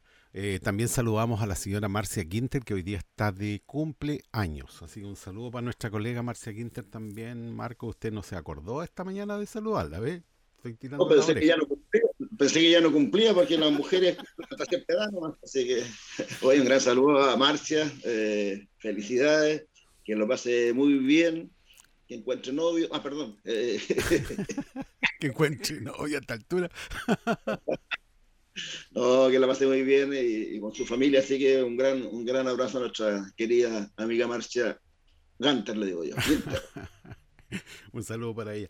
Oiga, eh, Marco, vamos a hablar un poquito ahora. ¿Qué le parece eh, sobre la Comisión de Pesca? Porque se reunieron eh, en la sala Manuel Bustos Huerta, esto en el tercer nivel del Congreso Nacional. Todo esto, ¿no es cierto?, con la idea de ver algunos proyectos de ley. Ya, lo primero que tuvieron que ver era la moción en el segundo trámite constitucional y con urgencia simple que interpreta el artículo 11 de la ley número 21.069 que crea el Instituto Nacional de Desarrollo Sustentable de la Pesca Artesanal y de la Acuicultura de Pequeña Escala, conocido como INDESPA, boletín número 14.639-21 esta fue una discusión en particular y tienen plazo hasta el día martes 12 de julio a las 12 horas para presentar algún tipo de indicación. Usted estuvo ahí atento a lo que se, se realizó y me gustaría que nos, nos pusiera al día un poquito qué importancia tiene la modificación del artículo 11. Ya lo habíamos tratado anteriormente, pero para los que no habían escuchado el programa. Un recordatorio, un recordatorio. Sí, eh, yo creo que es súper relevante, sobre todo para las organizaciones de segundo grado o tercer grado. Ya no existe el tercer nivel, el segundo grado, ¿no? Son, que son eh, organizaciones compuestas por eh, personas jurídicas, ya que la ley DESPA lo que hace o tiene como beneficiarios, según la ley, ¿cierto?, solamente organizaciones de primer grado. O sea, organizaciones compuestas por pescadores artesanales, donde los socios son los pescadores artesanales. Me refiero a sindicatos, ¿cierto? cooperativas que son de, pescadores artesanales, eh, asociaciones gremiales de pescadores artesanales, etcétera. Incluso algunas asociaciones eh, indígenas también, ¿cierto?, que son de, pescadores artesanales. Pero eh, lamentablemente, ¿cierto?, dejó afuera a las organizaciones de segundo grado, que somos las que las que finalmente eh, con el gobierno y más encima eh, muchas de ellas, eh, que son antiguas como la nuestra, administran caleta de pescadores ah, por la ley de, Indespa. y nos vamos a ver impedidos, ¿cierto?, de, de poder solicitar recursos a estos programas que normalmente hace Indespa para el mejoramiento de las caletas, justamente que tiene con la ley de, de caleta. Eh, y, como te digo, para nosotros es súper relevante que esto se pueda eh, llevar eh, rápidamente a una, a una, solución. Y esa solución, como te digo, se está dando en el, en el Congreso en estas discusiones, que además también metieron otros temas ahí que tienen que ver con el, las deudas históricas que tienen cierto, algunas organizaciones de pescadores a nivel nacional y que tampoco permiten que estas organizaciones puedan, puedan concursar. Eh, pero también hay que decir, Hugo, que muchas de ellas también eh, están ahí, eh, no porque no hayan rendido, ¿ah? sino que porque se perdieron extrañamente los papeles en el INDESPA, ¿cierto? un desorden que había administrativo bastante grande, y así lo hizo conocer el otro día el presidente de la Asociación de Funcionarios de, de, de INDESPA, justamente en la Cámara, eh, y, hay que hay, hay, uno tiene que, que, un poco filtrar el tema, porque se está hablando de un perdonazo, eh, donde hay algún apoyo y otros no apoyan de los, de los parlamentarios, pero eh, yo creo que lo mejor es, es, ir viendo caso a caso, sobre todo con la gente de nuestra región. Por ejemplo, acá tenemos impedido de participar a um, Sindicato Los Molinos, que tiene supuestamente una deuda, ah, de no, de no entrega una factura.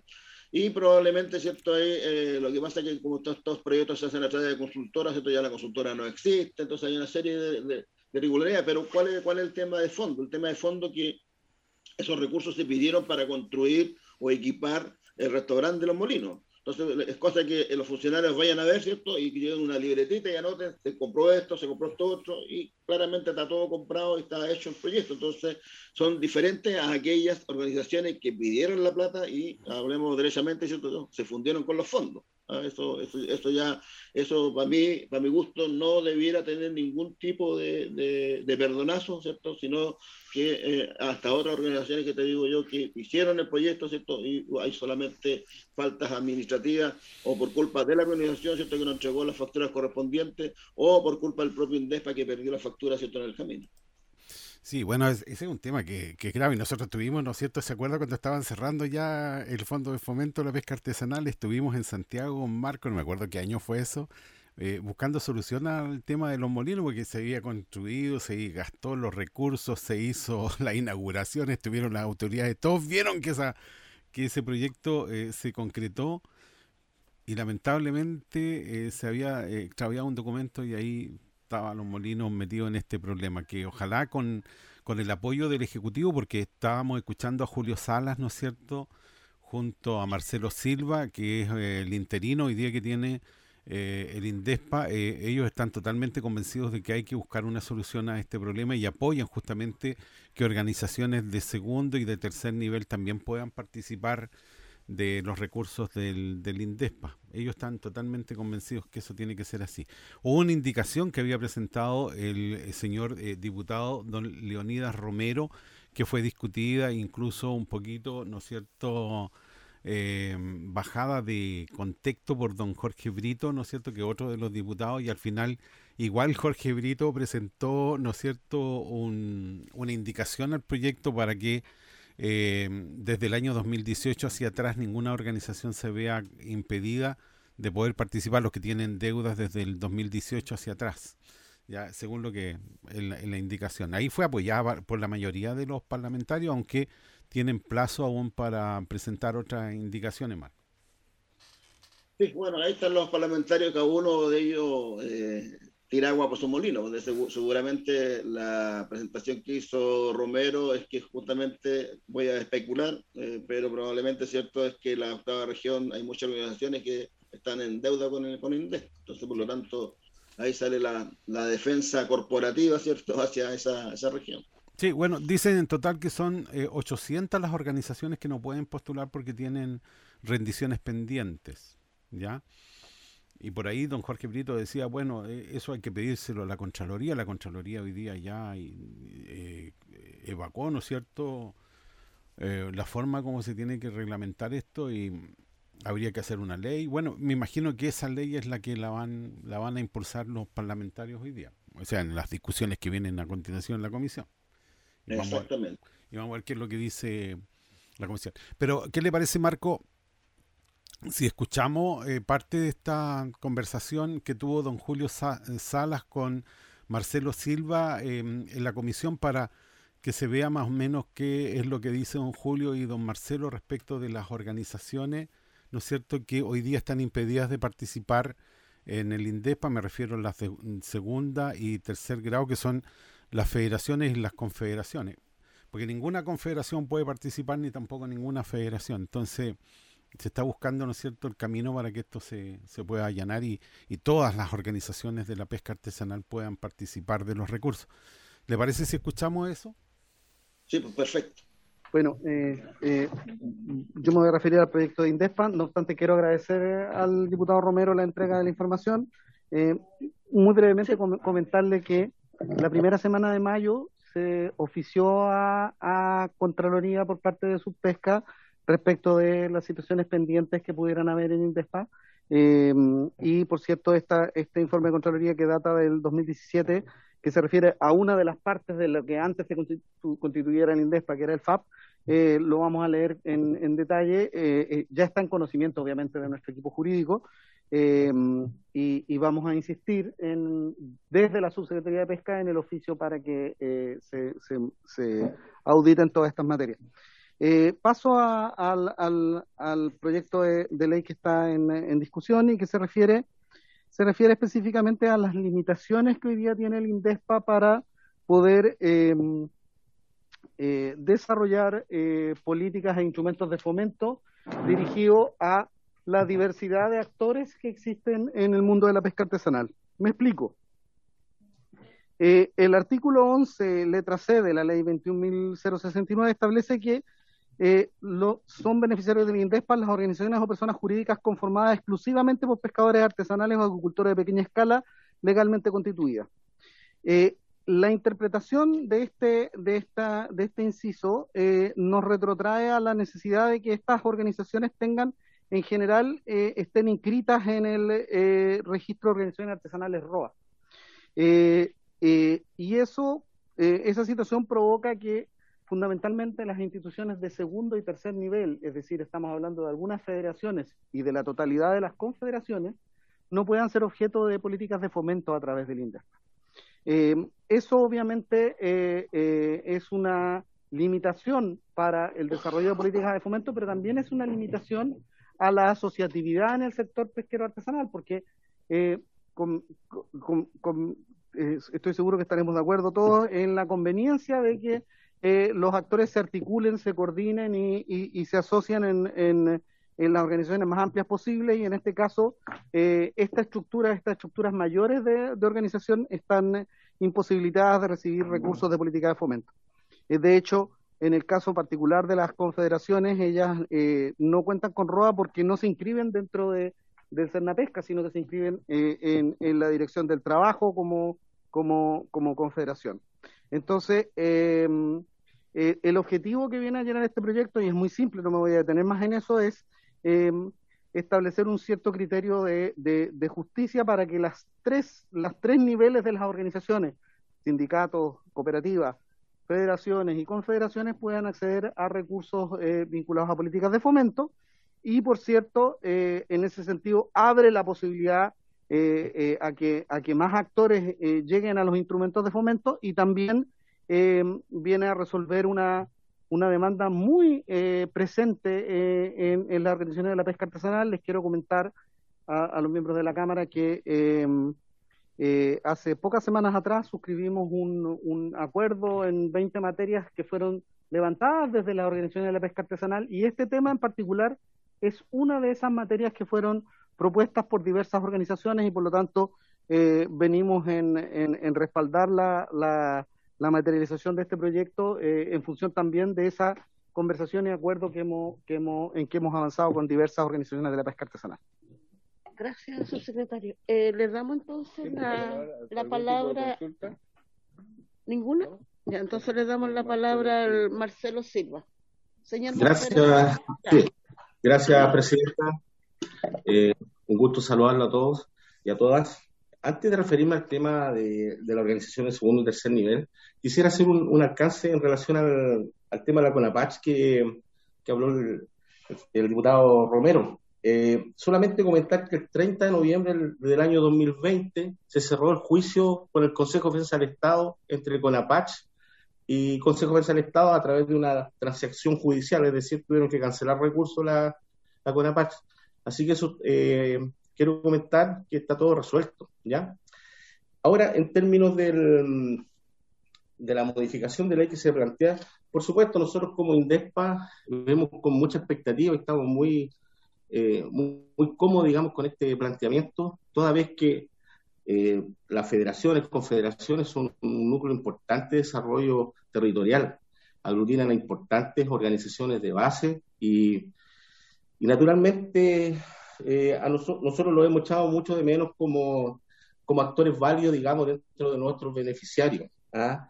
Eh, porque generalmente el, el motor de desarrollo está asociado, está muy relacionado con la asociatividad. Así que nosotros, ¿qué más decir que vemos con tremendos buenos ojos eh, el que podamos, digamos, contar con una normativa clara en la cual puedan ser, digamos, beneficiarios nuestros? Y solamente decir que para un tema, digamos, de justamente de transparencia, INDESPA debe tener organizaciones que estén inscritas en registros, ¿ya? Eh, solamente eso. Muchas gracias. Bueno, ahí estábamos escuchando lo que decía don Julio Salas, ¿no es cierto? Y don Marcelo Silva del INDESPA. Eh, posteriormente eh, a esto se llevó a una votación para eh, aprobar en general este proyecto de, de, ley. Vamos a escuchar lo que, la intervención, primero que nada, que hace la presidenta del, de la comisión, la señora María Candelaria Acevedo Sáez.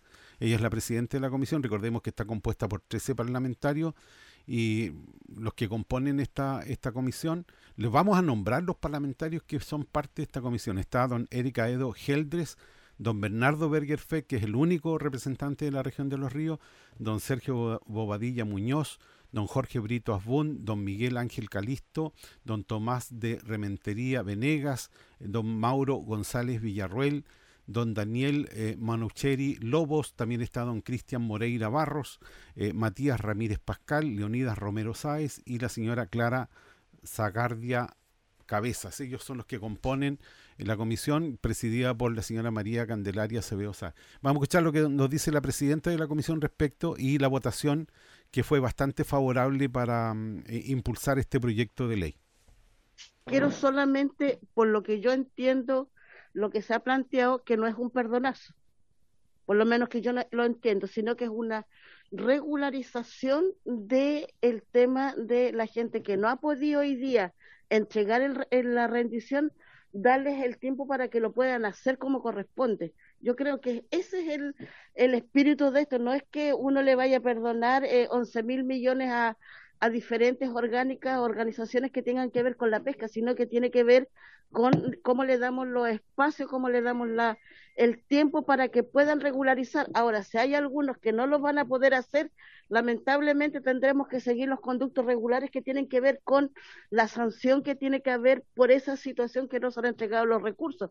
Yo creo que por ese lado, por lo menos es la interpretación de la cual yo hago, pero sigo insistiendo, además de que si el subsecretario puede venir para la próxima eh, el próximo miércoles para que podamos ver este tema más en, en profundidad y de lo que plantea también el diputado Calixto, eh, podemos votar hoy día en general. en general y el próximo miércoles con las eh, indicaciones que va a entregar el señor Brito, más algunas otras indicaciones que a lo mejor van a entregar los otros diputados, podemos votar en particular. Eh, ¿Estamos de acuerdo con eso? En votación entonces. En votación en general entonces, don Eric Aedo, ¿cómo vota? A favor. Don Bernardo Berger. A favor, señor secretario. Don Sergio Bobadilla. La verdad es que yo en estos tiempos estoy rechazando, pero voy a hacer una excepción ya en este proyecto. ¿eh? Don Jorge Brito. Apruebo. ¿Cómo? Don Miguel Ángel Cali. ¿Cómo votó? A favor. A favor.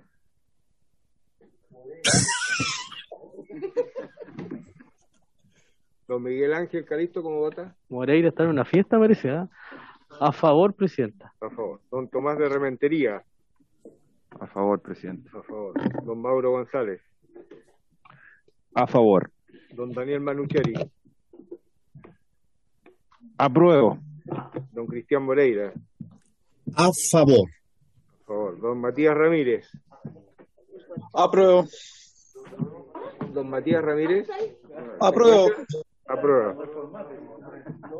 Don Leonías Romero. Si mi gurú Bernardo Verga aprobó, yo apruebo también. Doña Clara Zagardia. Doña Clara. Apruebo. Aprueba. Y doña María Candelaria Acevedo. Apruebo. 1, 2, 3, 4, 5, 6, 7, 8, 9, 10, 11, 12, 13. 13 votos a favor, 0 en contra, 0 abstenciones, aprobado en general por unanimidad. Entonces el plazo para las indicaciones sería hasta el martes 12. Por favor, el plazo para las indicaciones es hasta el martes 12 a las 12 del día. ¿Correcto? Acordado. Acordado, presidente. Estamos. Bueno, Marco, ahí estaba la, la, la, todo el resumen, lo, lo, lo, leyó la señora María, y 13 a 0 fue la votación entonces a favor de impulsar este proyecto. Hicieron Marcos. más goles que la selección, hicieron más goles que la selección chilena, 13 a 0. ¿Quién metió los goles? El despistado, están llamando y quién metió los goles. no, fue, fue a 13-0 esto. no, no fue la Católica ni Colo Colo. no, Colo Colo, ni me hable, ni me hable. Ni la Católica igual. Oye, sí, pues eh, yo creo que bien, Bueno, y eso un poco pasa con los proyectos de, de ley que se transmiten en el Congreso, ¿no? donde va la materia específica de este proyecto era justamente ver el tema de, de las organizaciones, ¿cierto? De incluir a las organizaciones de segundo grado dentro de los beneficiarios, que, que eso, como lo hemos dicho, quedó fuera de la, fuera de la ley. Y, y, y, eso es, como te dijera, lamentable porque si uno hace un, un poco de historia al respecto, ¿cierto? El, el, el INDESPA se crea eh, con la eliminación del Fondo de Fomento de la Pesca Artesanal y con parte del FAP. Digo parte del FAP porque todavía queda la parte industrial del FAP eh, funcionando, eh, que tiene que ver con las... Eh, se, me, se, me, fue la, la, la onda, pero es una parte pequeña, ¿cierto?, que tiene que, que ver todavía con la, el sector industrial. Y en ambas, las organizaciones de segundo grado podían participar. Bueno, entonces, si tú desarmas dos instituciones para armar una sola, era lógico que las organizaciones de segundo grado eh, debían estar incluidas. Y eso se dijo majaderamente en el Congreso y nos jugaron de guata los congresistas que estaban en, esa, en ese minuto, ¿cierto? Que efectivamente también iban a participar las organizaciones, pero eh, la escritura la, o la redacción quedó bastante mal hecha, eh, se reclamó eso, pero no hubo solución hasta que eh, tuvimos que hablar con el parlamentario, ¿cierto? De, en este caso con eh, eh Quinteros, para que pudiera ingresar este proyecto, ¿cierto? Aclaratorio de este, este, de este artículo que es el artículo 11, creo que. Sí. sí artículo 11. Artículo, artículo 11, sí, justamente.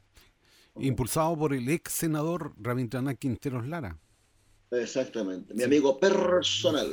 sí, ya.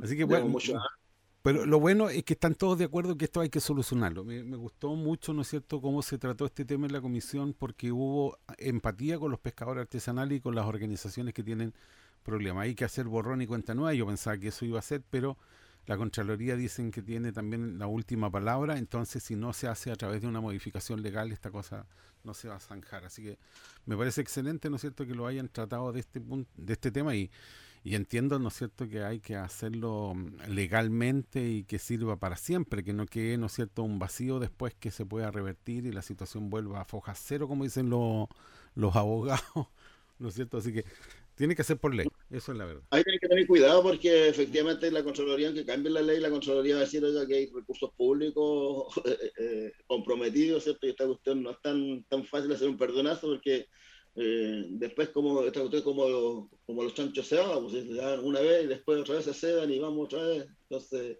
aquí tiene que ser algo serio. Como te digo, lo que hay que hacer es ver efectivamente aquellas organizaciones, según mi punto de vista, aquellas organizaciones ¿cierto? que cumplieron y que tienen problemas básicamente administrativos. Más que nada. Sí, yo creo que la mayoría cumplió, si lo que se perdieron fueron los documentos. Porque los proyectos tienen que estar, tienen que estar funcionando, me imagino.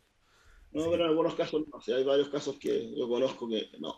Que no. Ay, bueno, ahí ya es problema, es otro problema. Pero con el billete. Entonces, oh, por, eso te digo que, por eso te digo que es injusto hacer un perdonazo a todos, ¿cierto? Eh, eh, donde van a haber buenos y malos, ¿cierto? Eso, eso, eso, para mí es injusto. O sea, usted está con Brito entonces, en ese aspecto.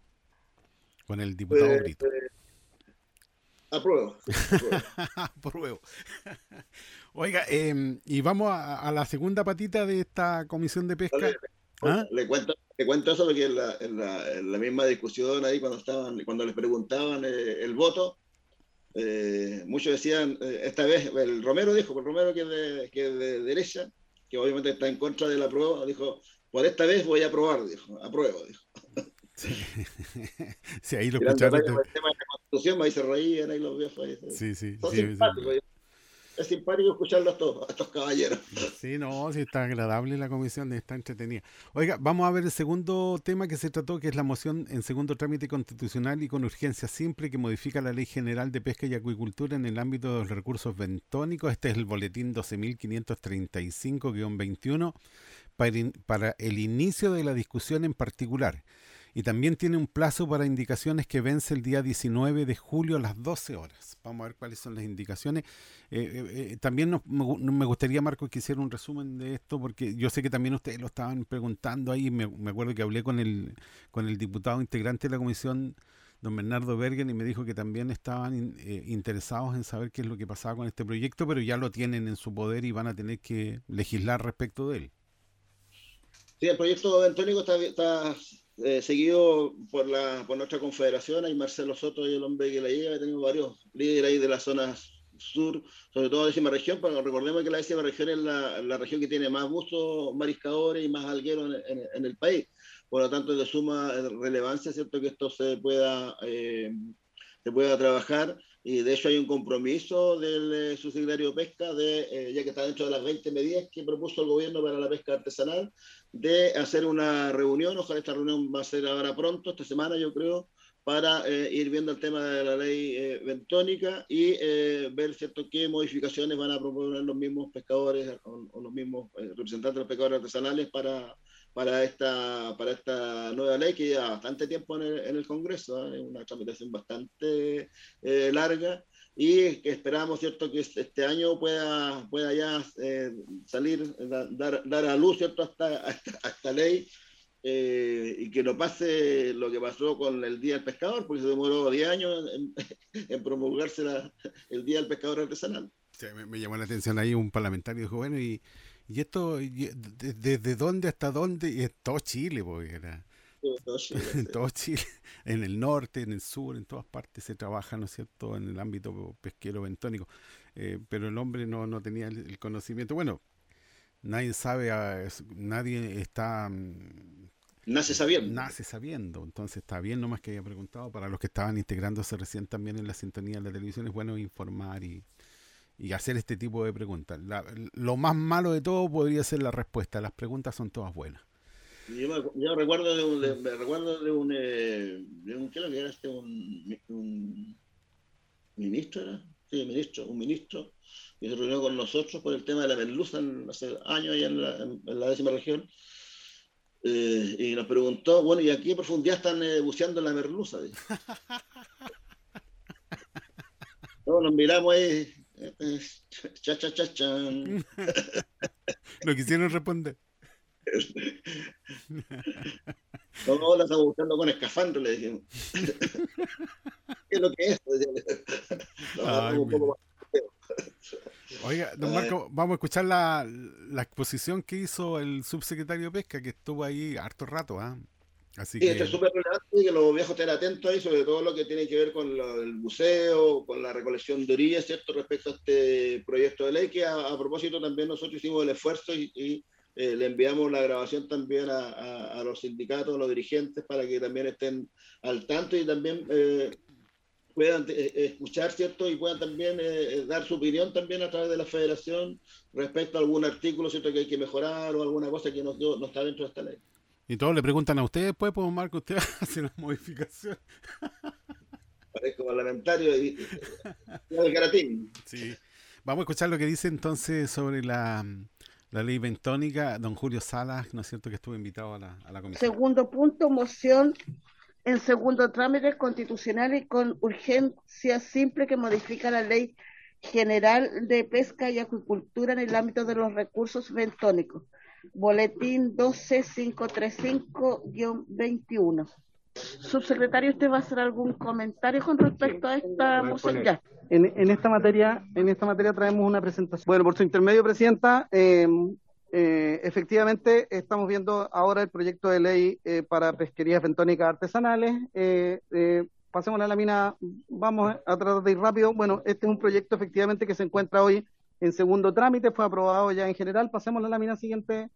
Eh, eh, me voy a detener brevemente en la materia y, y- y posteriormente en el contenido específico del proyecto, pero me parece que eh, este es un proyecto que tiene, que, que- que efectivamente entra en una materia que tiene un cierto grado de especialidad y es conveniente eh, abordarlo previamente.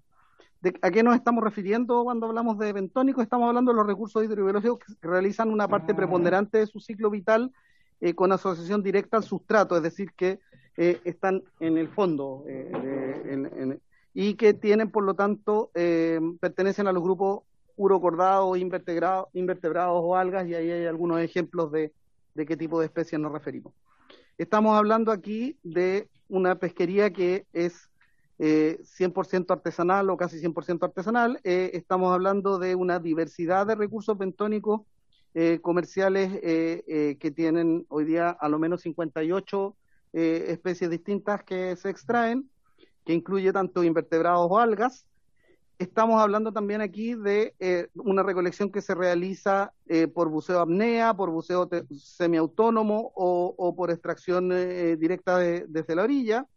Estamos hablando tanto de actividad que se desarrolla como, como pesca de subsistencia o a través de que, que después posteriormente entra a cadenas de comercialización.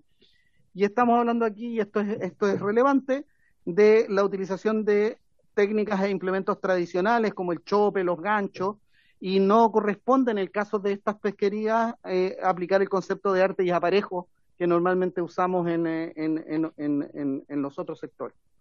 Eh, ¿De qué estamos hablando cuando hablamos del sector bentónico artesanal? Me importa que veamos la magnitud de, esta conversación. Hoy día tenemos, tenemos 98.754 eh, eh, registros inscritos como pescadores artesanales, de los cuales eh, casi el 75% de, de este registro es de hombres. Si nosotros desglosamos el actual registro de pescadores vigentes, vemos que armadores tenemos registrados 11.370, eh, buzos tenemos registrados 10.812, eh, pescadores en sus diferentes eh, modalidades tenemos eh, registrados 55.123 y recolectores eh, de orilla tenemos registrados 73.054.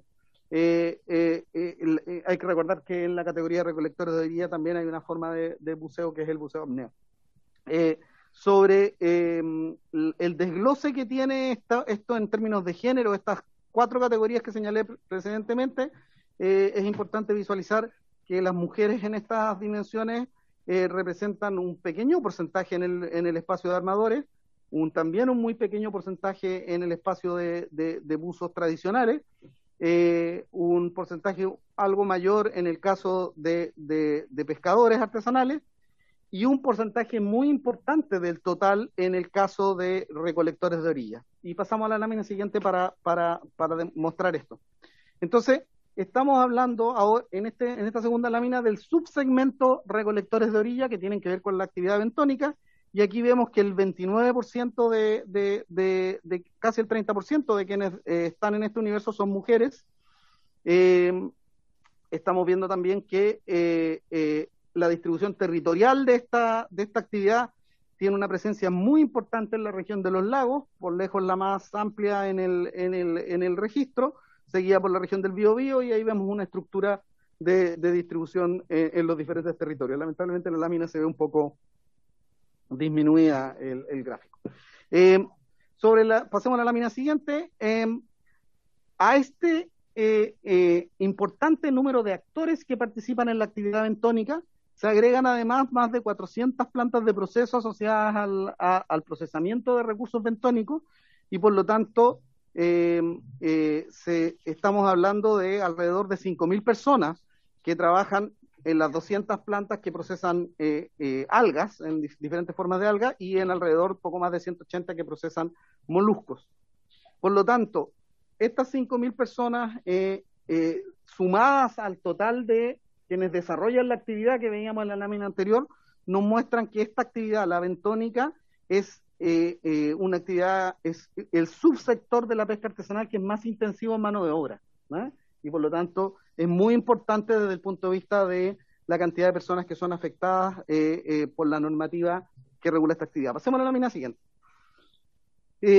Las, las pesquerías bentónicas se pueden desarrollar, quiero, quiero hacer una distinción muy, muy simplificada, pero para, efectos de, orientar la conversación, eh, se pueden eh, desarrollar en áreas de libre acceso o se pueden desarrollar en áreas de manejo. En ambos casos estamos hablando de pesquerías bentónicas. En el caso de, de los planes de manejo para las zonas de libre acceso, hay, hay el numeral 2, eh, eh, el, perdón, el artículo 2, numeral 33 de la Ley General de Pesca, establece los mecanismos en los que esto se puede eh, realizar y hoy día, a la fecha, existen 15 comités de manejo bentónico referidos eh, a eh, áreas de libre acceso. Y por lo tanto, efectivamente, aunque estos comités de manejo están en diferentes etapas de, de desarrollo, eh, es una actividad que se desarrolla en, en diferentes espacios de libre acceso. El otro lugar donde preferentemente se desarrolla la actividad bentónica es en las AMER, que son las áreas de manejo, eh, y estas áreas de manejo de recursos bentónicos tienen eh, eh, hoy día, un, eh, desde el 96 a la fecha, se han decretado 843 sectores de, de áreas de manejo, de los cuales 78% de ellos ya se encuentran asignados y operando por diferentes actores, que son 657 de estos 843, y representan un total de territorio de alrededor de 128 mil hectáreas en los que están distribuidas estas áreas de manejo. Eh, desde el punto de vista de las organizaciones, hay 40, 466 organizaciones de pescadores artesanales eh, que tienen, que son asignatarios de una o más áreas de manejo y que representan un total de alrededor de poco más de 20.000 eh, afiliados en su, en su estructura.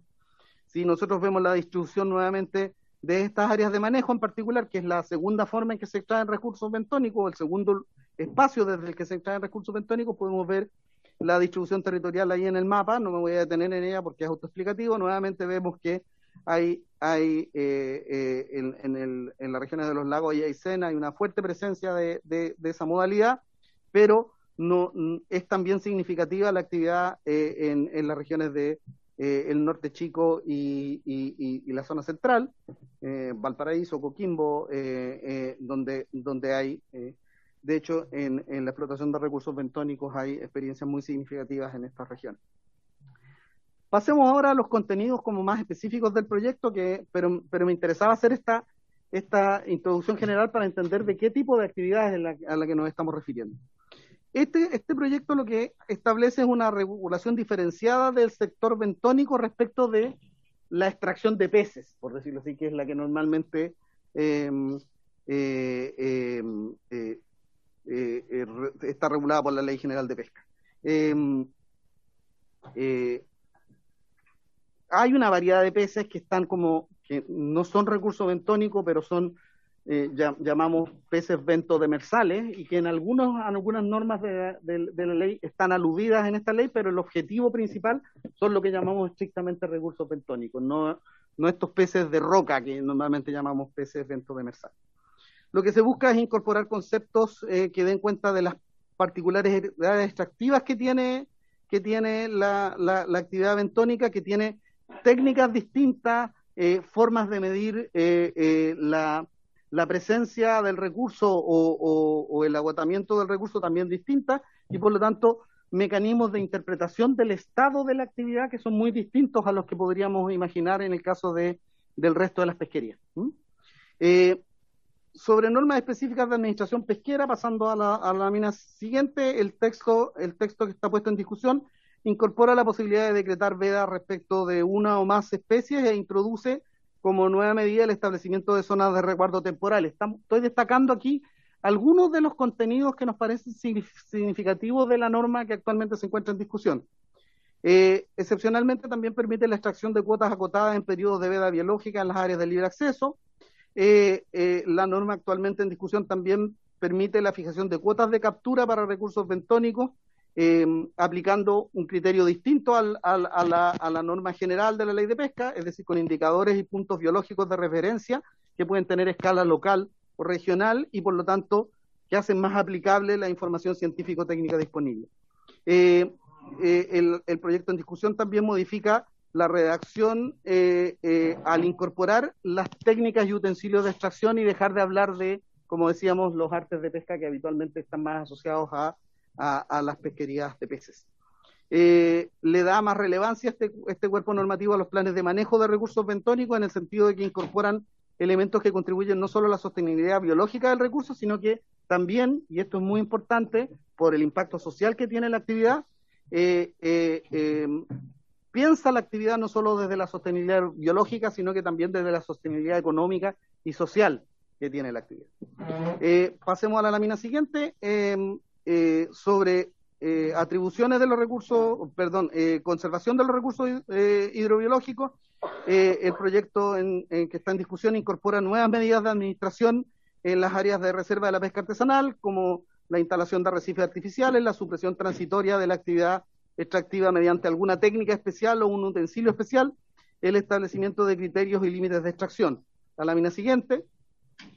En materia de modificación eh, de régimen de acceso, eh, independiza la nómina de pesquería bentónica, esto es muy importante porque facilita su administración al, identificar el, eh, eh, quienes desarrollan la actividad bentónica del resto de las nóminas pesqueras. Eh, en materia de reemplazo, permite la divisibilidad de la categoría de buzo y recolector de orilla. Hoy día hay personas que pueden tener ambas categorías y ahora pueden desprenderse de una de ellas sin perder la otra. Eh, en materia de habitualidad, aquí hay un cambio muy importante que está planteado en la norma en discusión y es que eh, la habitualidad incide en la caducidad del, del, de, de, de, la, de, la, pesquería y en este caso eh, eh, eh, la norma adecuadamente recoge condiciones especiales para evitar la caducidad, como es el caso del estado de la mujer embarazada, como es el caso de el, el cónyuge sobreviviente, en el caso del fallecimiento de, del, del, causante que estaba inscrito en el registro. Eh, también eh, es el caso de los pescadores que, que, participan alrededor de una MERV en la que no necesariamente realizan ellos directamente la extracción. Eh, incluye como causales de caducidad la reincidencia, esto es muy importante también, el actual proyecto incluye como causal de caducidad la reincidencia en el de, delito de extracción de recursos en una AMERV de la que no se es titular. que es una situación muy común en, en, en, en, materia de pesca ilegal, que es la extracción eh, en, áreas de manejo por parte de, eh, buzos o, o, quienes desarrollan la actividad que no pertenecen a esa área de manejo. Eh, pasando a la lámina siguiente, también en materia de áreas de manejo, el proyecto actual explicita y hace más, eh, más, clarifica cuál es el objetivo del régimen de AMER, eh, fortalece las atribuciones del Consejo Zonal de Pesca en materia de AMER, eh, introduce algunas disposiciones para favorecer y facilitar el acceso terrestre a las áreas de manejo, también una cosa muy importante y muy, muy reclamada por la Organización de la Pesca Artesanal, que en algunos casos tienen un área de manejo, pero con las mismas limitaciones que hay para acceder a las playas, tienen dificultades a veces para poder acceder eh, por vía terrestre a, la área de manejo que, le, que, tienen asignada.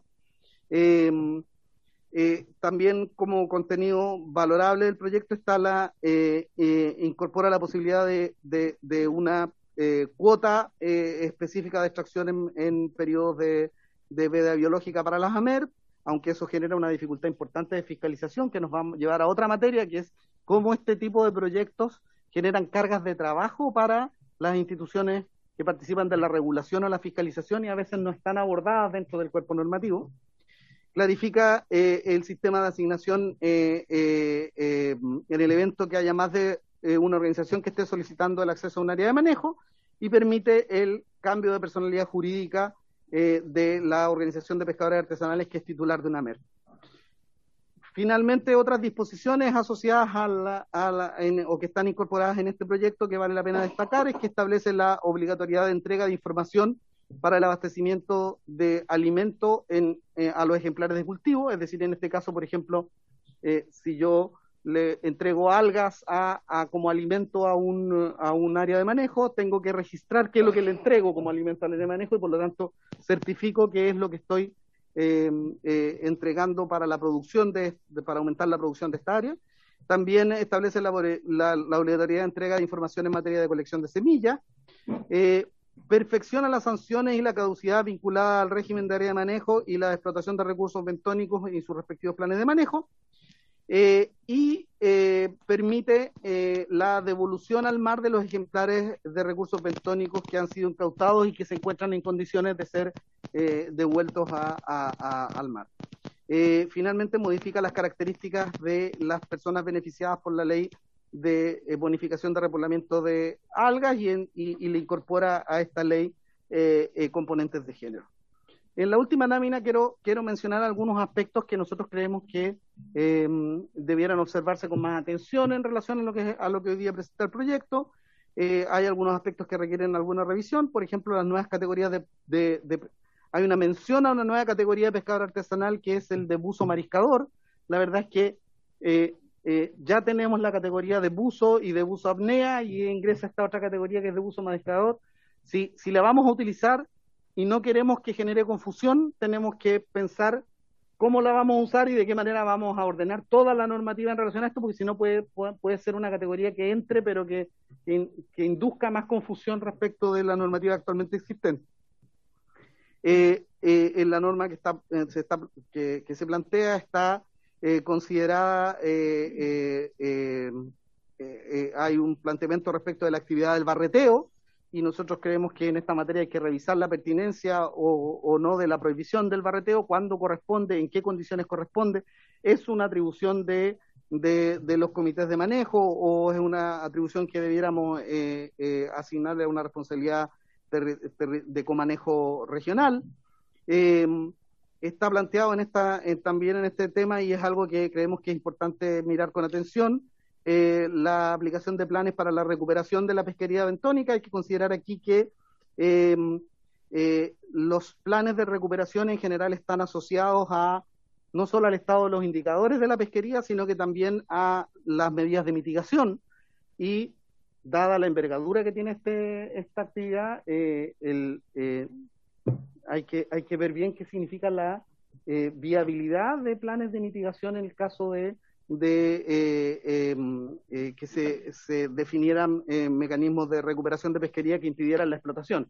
En el fondo, puede ser un buen deseo, pero si no está bien, bien solventado la forma en que podría hacerse un, un, plan de mitigación, puede que tengamos ahí una, una falla en, el, en, en la normativa o, un, o, que la normativa quede incompleta. Finalmente,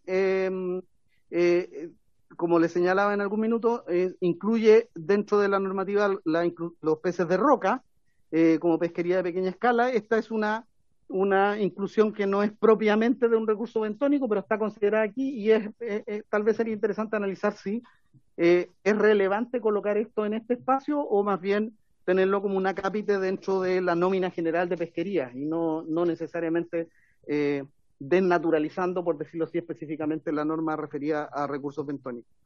Y pendiente, tal como lo señalé eh, en algún minuto de la exposición, eh, uno observa con preocupación que este, este proyecto lo que no contempla son aspectos de viabilidad institucional, es decir, mm, cómo las nuevas tareas y responsabilidades que se le asignan a Cerna Pesca, que se le asignan a Subpesca, eh, eh, eh, son eh, asociadas a condiciones materiales objetivas que permitan efectivamente que se pueda realizar la fiscalización que es requerida, que se pueda realizar una, norma, una normativa pertinente o que se pueda realizar la investigación específica para tomar una decisión de administración pesquera. Con todo, y paso a la lámina final, eh, queremos relevar que la actividad que se está planteando en este proyecto tiene una importancia económica sin discusión. Son muchas personas, muchas familias las que las que eh, trabajan eh, alrededor de esta actividad y por lo tanto hay una importancia social muy significativa. Incluye eh, eh, eh, actividad extractiva que tiene como destino principal la exportación, como por ejemplo la industria alguera, como por ejemplo la explotación del erizo, que hoy día, que este año ha alcanzado precios récord en, en, en, el mercado internacional y que por lo tanto no siempre que estamos hablando de recursos bentónicos estamos hablando de bienes de valor de valor eh, eh, limitado. A veces estamos hablando posiblemente del valor por unidad más caro que existe en la actividad de pesquería. Finalmente tiene obviamente una importancia ecológica desde el punto de vista de la sostenibilidad de, de, los espacios marítimos costeros y también, esto es muy importante, tienen, esta es una actividad que tiene una importancia cultural muy importante porque hay una larga tradición ancestral incluso en materia de recolectores de orilla, en en en, en el trabajo de los mariscadores, en las técnicas y formas en que se realiza la actividad bentónica. Este proyecto, y, cierro con esto, es un proyecto que es visto con gran interés por las organizaciones de la pesca artesanal.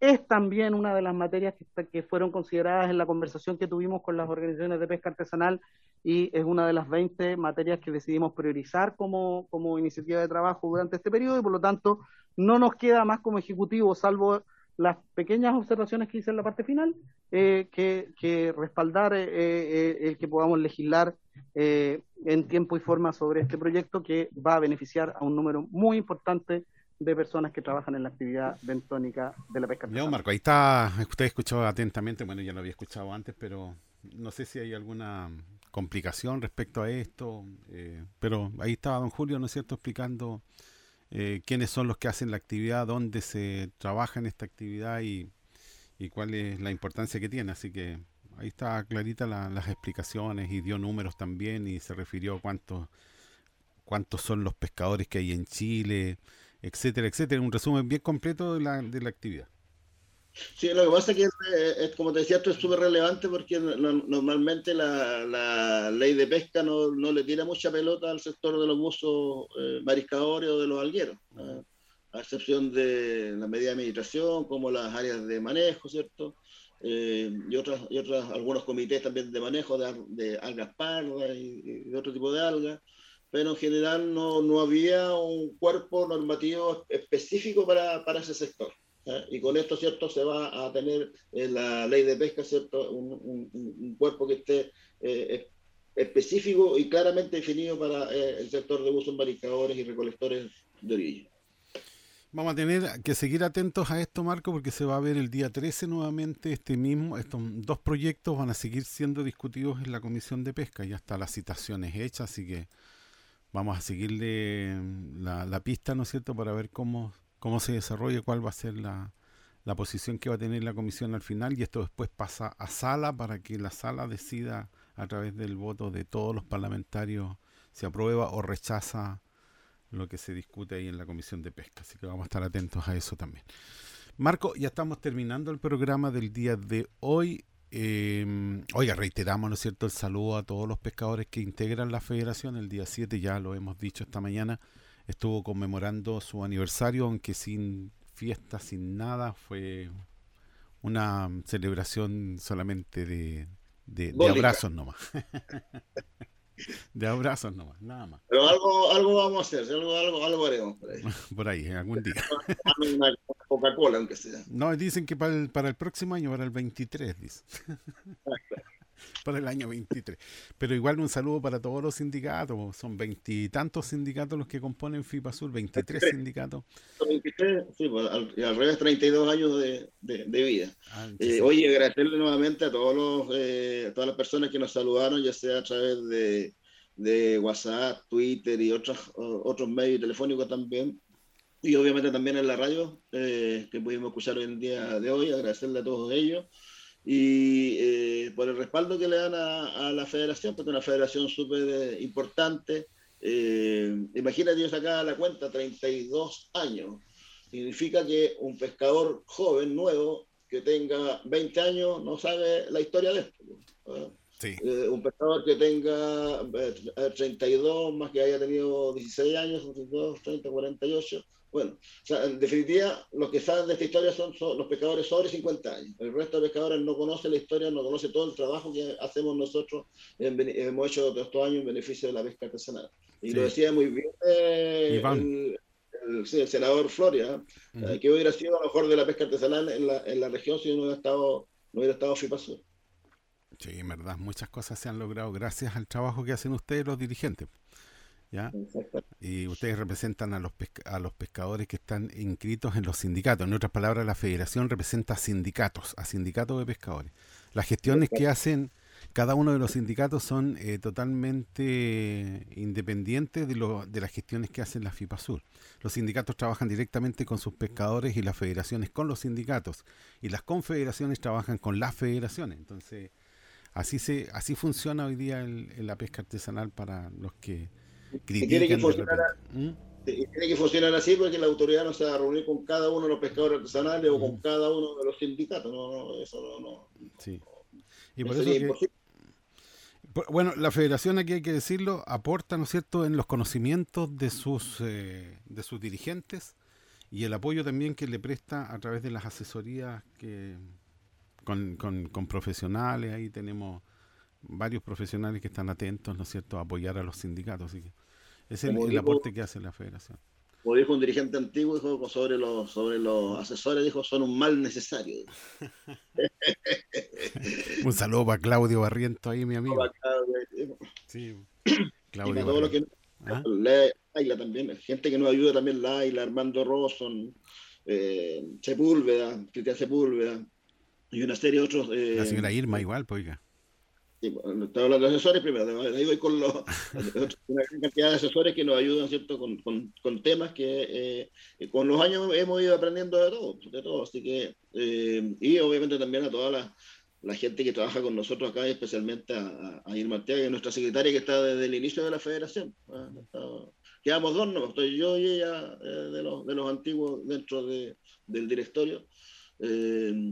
Y con más fuerza ah, desde el año 95, creo que estamos acá en el Tribunal Pesquero, y eh, vamos a tener algunas novedades pronto, Hugo, ya que estamos ya terminando el programa, ¿cierto? Eh, dar un poco cuenta de lo que está, de las próximas reuniones que vamos a tener. El día lunes ya vamos a tener ya la reunión con el diputado Raúl Soto, que es el presidente de la Cámara de Diputados, no es cualquier diputado eh, donde vamos a ver temas eh, de, de relevancia, este que hemos estado viendo también, y esperamos también reunirnos con Elizalde también con este mismo tema, y esto tiene que ver eh, no tan solo con la federación, sino que son, eh, con el grupo que tenemos a nivel eh, nacional, donde vamos a plantear temas de eh, leyes de pesca y hablar un poco también sobre las 20 medidas que ha propuesto el gobierno para la pesca artesanal. Eh, el mismo lunes en la tarde vamos a tener una reunión con el director regional de pesca y la directora zonal de pesca, ambos eh, personeros, ¿cierto? nos pidieron una reunión eh, para eh, ir viendo eh, tem- dos temas importantes. Uno que tiene que ver con el tema de la sierra, Hugo, eh, de ya empezar a trabajar en el, en el comité de manejo de la sierra para, obviamente, después ¿cierto? Trabajar todo lo que es el plan de manejo pero eh, también trabajar con la- las especies, ¿cierto? O las, o las pesquerías, las pesquerías olvidadas, como le, como le llamamos eh, eh, nosotros, ¿cierto? Las, las- pesquerías como el, como el robalo, ¿cierto? Que hay preocupación de los pescadores respecto a, a- a una, a una probable, ¿cierto? Sobreexplotación de ese, de ese recurso, la- el mismo pejerrey y otros recursos, ¿cierto? Que también son básicamente eh, recursos de, para armadores de pequeña escala. Entonces también vamos a trabajar en esa, en esa línea y esa va a ser una, una, una primera eh, reunión. Y el segundo tema tiene que ver con la reineta, donde, eh, como la gente sabe ya, ¿cierto? Este año, fin de año, se termina eh, eh, la prohibición de inscribirse en el registro pesquero artesanal en esa pesquería. Eh, lo que se hace son, esos son eh, siempre decimos nosotros, son, eh, son eh, limitaciones eh, provisorias o transitorias, pero que se han vuelto permanentes, porque cada cinco años entonces va, eh, se, se hace la consulta al Consejo Nacional y se vuelve a cerrar por cinco años más. Nosotros esperamos que este año se pueda abrir para, al, al menos para nuestra región. Tenemos bastante antecedentes del por qué hacerlo y en eso también vamos a trabajar para ver cuál es el listado o, o- o cómo está la situación eh, respecto a los armadores que están inscritos en esa pesquería, Ah, porque eh, lo que se ha detectado no solo en nuestra región, sino que en muchas regiones, que hay muchos armadores que tienen pesquería inscrita y no, no, no las ocupan, ¿ah? y hay otros, ¿cierto?, que no, no las tienen inscritas y son los que trabajan, entonces hay que ver cómo compatibilizamos eso, y eso también se ajusta también, Hugo, a la posibilidad que hay de, eh, o la probable visita, más bien dicho, del secretario de Pesca también la próxima, semana a nuestra región y que al parecer se va a juntar con nosotros acá en el terminal pesquero. Así que eh, eh, es muy importante esta reunión del día lunes, ¿cierto?, para concordar estos, estos dos temas que ya los tenemos en carpeta para presentárselo al, al subsecretario. El día martes eh, tenemos también una reunión súper relevante que se va a hacer acá y que tiene que ver con la firma del acta de entrega de la, de la destinación marítima de Caleta Nieblas, eh, que, es- que, es el- eh, que todos conocen más como Terminal Pesquero, donde estoy ahora en este minuto yo. Eh, y este es el principio, ¿cierto?, para que eh, después eh, FIPASUR, ¿cierto?, se haga cargo eh, ya eh, a través de la ley de caleta de la administración de esta, de esta, eh, de esta caleta. Eh, este es el primer paso, ¿cierto? Porque recordemos que la ley de caleta lo que hace finalmente es que es el Cernapesca quien solicita la destinación marítima, ¿cierto? Y una vez que tiene la destinación marítima ya otorgada, eh, se la entrega a las organizaciones, en este caso se la va a entregar obviamente a FIPOSUR, que el hemos sido lo que estamos, eh, hemos estado administrando del año 95 en muy precarias condiciones, ¿cierto? Y eh, ahora, gracias a Dios, ¿cierto? tenemos lo que tenemos en el tren pesquero y que vienen oh, muchas horas más, ¿cierto? Por eh, construirse este, este año y eh, la- el compromiso que adquirimos hace poco eh, con el director nacional de Obras Portuarias, Iván Gutiérrez, de eh, que el Caleta Niebla sea cierto el terminal pesquero de la región y por lo tanto cierto se van a proyectar obras más obras que eh, los mismos pescadores le, pidieron y que tiene que ver cierto con mayores eh, muelles y mayor espacio para el tema del movimiento de carga y estacionamiento. Temas que se están eh, trabajando por los dirigentes de FIPASUR. Eh, no sé si quedan más de reuniones pendientes, Marco. Esa sería. la- ¿Qué pasa con la con la reunión con la alcaldesa de Valdivia? ¿Se reagendó? Está, como dice usted, está en desarrollo. Tema Está en desarrollo. desarrollo. ya. No, no estaba medio enfermita, así que no sé si habrá vuelto a la, a la pega. Pero no hay tanto apuro con ella, pero sí hay un apuro, hubo, de una reunión que se pidió nuevamente por ley lobby eh, y que eh, es eh, solicitada al gobernador eh, regional, donde vamos a ver varios temas importantes, que el programa de inversión de caleta de pescadores artesanales, la reactivación de la Comisión Regional de Uso del Borde Costero, que hemos sido majaderos, hay un oficio presidencial, ¿cierto?, que modifica el reglamento de esta, de esta CRUP, de esta, de esta comisión. Vamos a plantearle también el tema de la creación del programa de vigilancia de área de manejo, la apertura del registro Reineta para nuestra región, la revisión de acuerdos de, de la reunión anterior, que fue, ¿te acuerdas cuándo fue? No, noviembre del año pasado, tenía que haber sido por ahí. Sí, Más sí, más o menos. menos. Sí. Sí, y eh, se, se le está solicitando que esta reunión sea presencial en la sala de reuniones de, de acá de, de la, de la región. Y obviamente también el tema principal va a ser la- una presentación que le hacemos nosotros a todas las autoridades respecto a los efectos de la ley que crea el espacio costero marino de los pueblos originarios sobre la inversión pública destinada a la pesca artesanal y al borde eh, costero en general. Esos son los temas que van a estar en la, en la mesa ese día que eh, cuando eh, Lucio Cobertino ¿cierto? nos dé la, eh, la hora, el, el día y la hora. Marco, ¿y esto por qué? Para que nadie se vista con ropa ajena, don Hugo. ¿Quedó clarito? Para que nadie se vista con ropa ajena, un programa presentado por FIPA Sur, programa dedicado a resaltar las gestiones realizadas por los dirigentes de FIPA Sur en beneficio de sus sindicatos asociados y pescadores de la región de los ríos. Para que nadie se vista con ropa ajena, todos los sábados, aquí, en Radio FM Siempre 94.3.